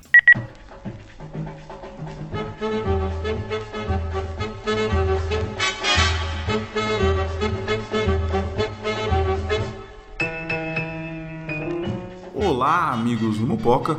Robson Bravo aqui, diretamente da ilha de edição, da onde este programa está sendo editado, e eu venho trazer a notícia de que o Brasil nas Olimpíadas é um, talvez, A participação do Brasil nos Jogos de Verão de 2020, ela depende do Brasil ganhar a disputa do pré-olímpico de 2020, que vai ser realizado na Colômbia e vai decidir dois times sul-americanos para disputar os Jogos de Tóquio. O Brasil ele está dentro do grupo B, do lado do Uruguai, Peru, Bolívia e Paraguai. E o grupo A consta Colômbia, Argentina, Chile, Equador e Venezuela. Então a gente ainda não sabe se o Brasil vai disputar os Jogos de 2020. Como previsão surpresa e completamente aleatória, eu digo que o Brasil não vai vencer o pré-olímpico e o time que vai levar o lado do grupo B vai ser o Uruguai, pois é um time que vem com fogo no olho, é um time que vem soltando fumaça. Robson Bravo, diretamente de um quarto com a pior acústica do mundo, para o Mupoca. Fala da Copa América. Bra- Você não falou Bra- Uruguai? Isso, Uruguai. Fim, de, fim da era Tite. Brasil ganha a Copa América de novo, o Tite continua só pra gente passar vergonha na Na próxima, próxima Copa. Ó, o futebol, o- a era Tite, como de uma maneira mais ampla, é, está acabando, assim, vide as críticas A- a- que, o, o que, o- o- que ele recebe, que os discípulos dele recebem e o, e o apreço que está existindo agora por esse futebol moderno europeu Cara, implantado por Jorge Jesus. Eu acho, que a, eu acho que a era Tite funcionou muito bem na era da mesóclise, que foi o curto período do governo Temer. Pela, por todo o, o parnasianismo dele, né? Que isso, cara, foi muito importante durante também o governo Lula, dando muitas alegrias aí ao time Não, do tô povo. falando do Tite na seleção. Conti- Só para terminarmos as apostas aí, o que acontece com o Brasil, Brasil, Eu vou sustentar Chile. Eu voto no Uruguai. Uruguai? Três votos no Uruguai. E. Thali já também falou, dobrou a minha. Você vai de Brasil campeão. Vou de Brasil campeão para mais uma coleção de troféus que não importam tanto assim. Muito bom, minha gente. Pra gente encerrar, só novamente agradecer a presença de vocês dois, Cadu e Giovana. Eu, eu realmente muito feliz com esse levantamento todo. Isso é sempre um, um lance, cara. A gente toda vez que abre a planilha fica feliz e contente. Muito obrigado pelo, pela presença de vocês. Se quiserem deixar algum recado final, alguma coisa do tipo acompanha aí, me achem a colar, fica à vontade, o microfone é de vocês. Todas as minhas redes sociais são privadas, então é, tudo bem, não, não, precisa me, não precisa me achar. Mas eu só queria mandar um beijo mesmo, mais um, um forte abraço para os meus amigos do BI brasileiro. É, agradecer ao Cadu Carvalho pelo apoio e amizade que puderam né, manter essa planilha atualizada e esses gráficos maravilhosos. E é isso aí. É, eu agradecer a todo mundo por, por mais um ano e que essa planilha aqui tem sido uma ah, grande diversão pra gente, mesmo que a gente acerte, mesmo que a gente erre, pelo menos a É. gente. Do- já era um programa de três horas de bruto até agora. O Robson vai me matar. É o irlandês do podcast. É isso aí. Mas é legal a gente fazer essa leitura de mundo e ver o que, que vai acontecer ao invés de ficar remoendo o que, que passou e tudo mais. E, saca, tipo, agradecer também a Gil por, pela é, ajuda que também dá pra essa. Pra manter todas essas apostas, os status delas. E assim, pra quem quiser me achar, eu tô de Carvalho Cadu no Twitter. Assim, no mais, desejar que, assim, bem ou mal, seja um ano melhor pra todo mundo. É, são os nossos votos também. São os nossos votos também. Eu quero que todo mundo tenha um ano bom, apesar dos problemas. Estejamos todos aqui no final de 2020 para fazermos a futurospectiva 2021. Sempre um prazer inenarrável estar aqui com vocês. Gabriel Prado, meu ilustríssimo colega de bancada. Talicione remoto, mas de volta. Sempre muito bom ouvir sua voz neste programa. Muito feliz. Estou, estou estático, de verdade. Muito, muito bacana. E novidades, você que ouviu o Mupoca todas as previsões até aqui são rápidas. A gente faz uma pequena pausa, como toda a família B9 de podcasts. Teremos um, talvez umas brincadeiras de férias, mas de volta, de volta mesmo com programas é, gravados, né, na- no calor do momento, lá para março. E talvez tenhamos algumas novidades em outras questões podcasticas. Então, fico por aqui. Aquele abraço, boas festas não exagere na comida porque vai estar calor, meu amigo. É verdade. É Se isso, hidratem e Quero- passem protetor solar. é isso aí. Eu quero agradecer todo mundo aqui também. Obrigado mais uma vez por esse belíssimo apoio que vocês dão aí pra gente. É muito divertido fazer esse programa em especial, porque pra mim, pelo menos, é uma celebração à aleatoriedade. É isso aí. Eu também acho. Muito bom. Tchau e até 2020.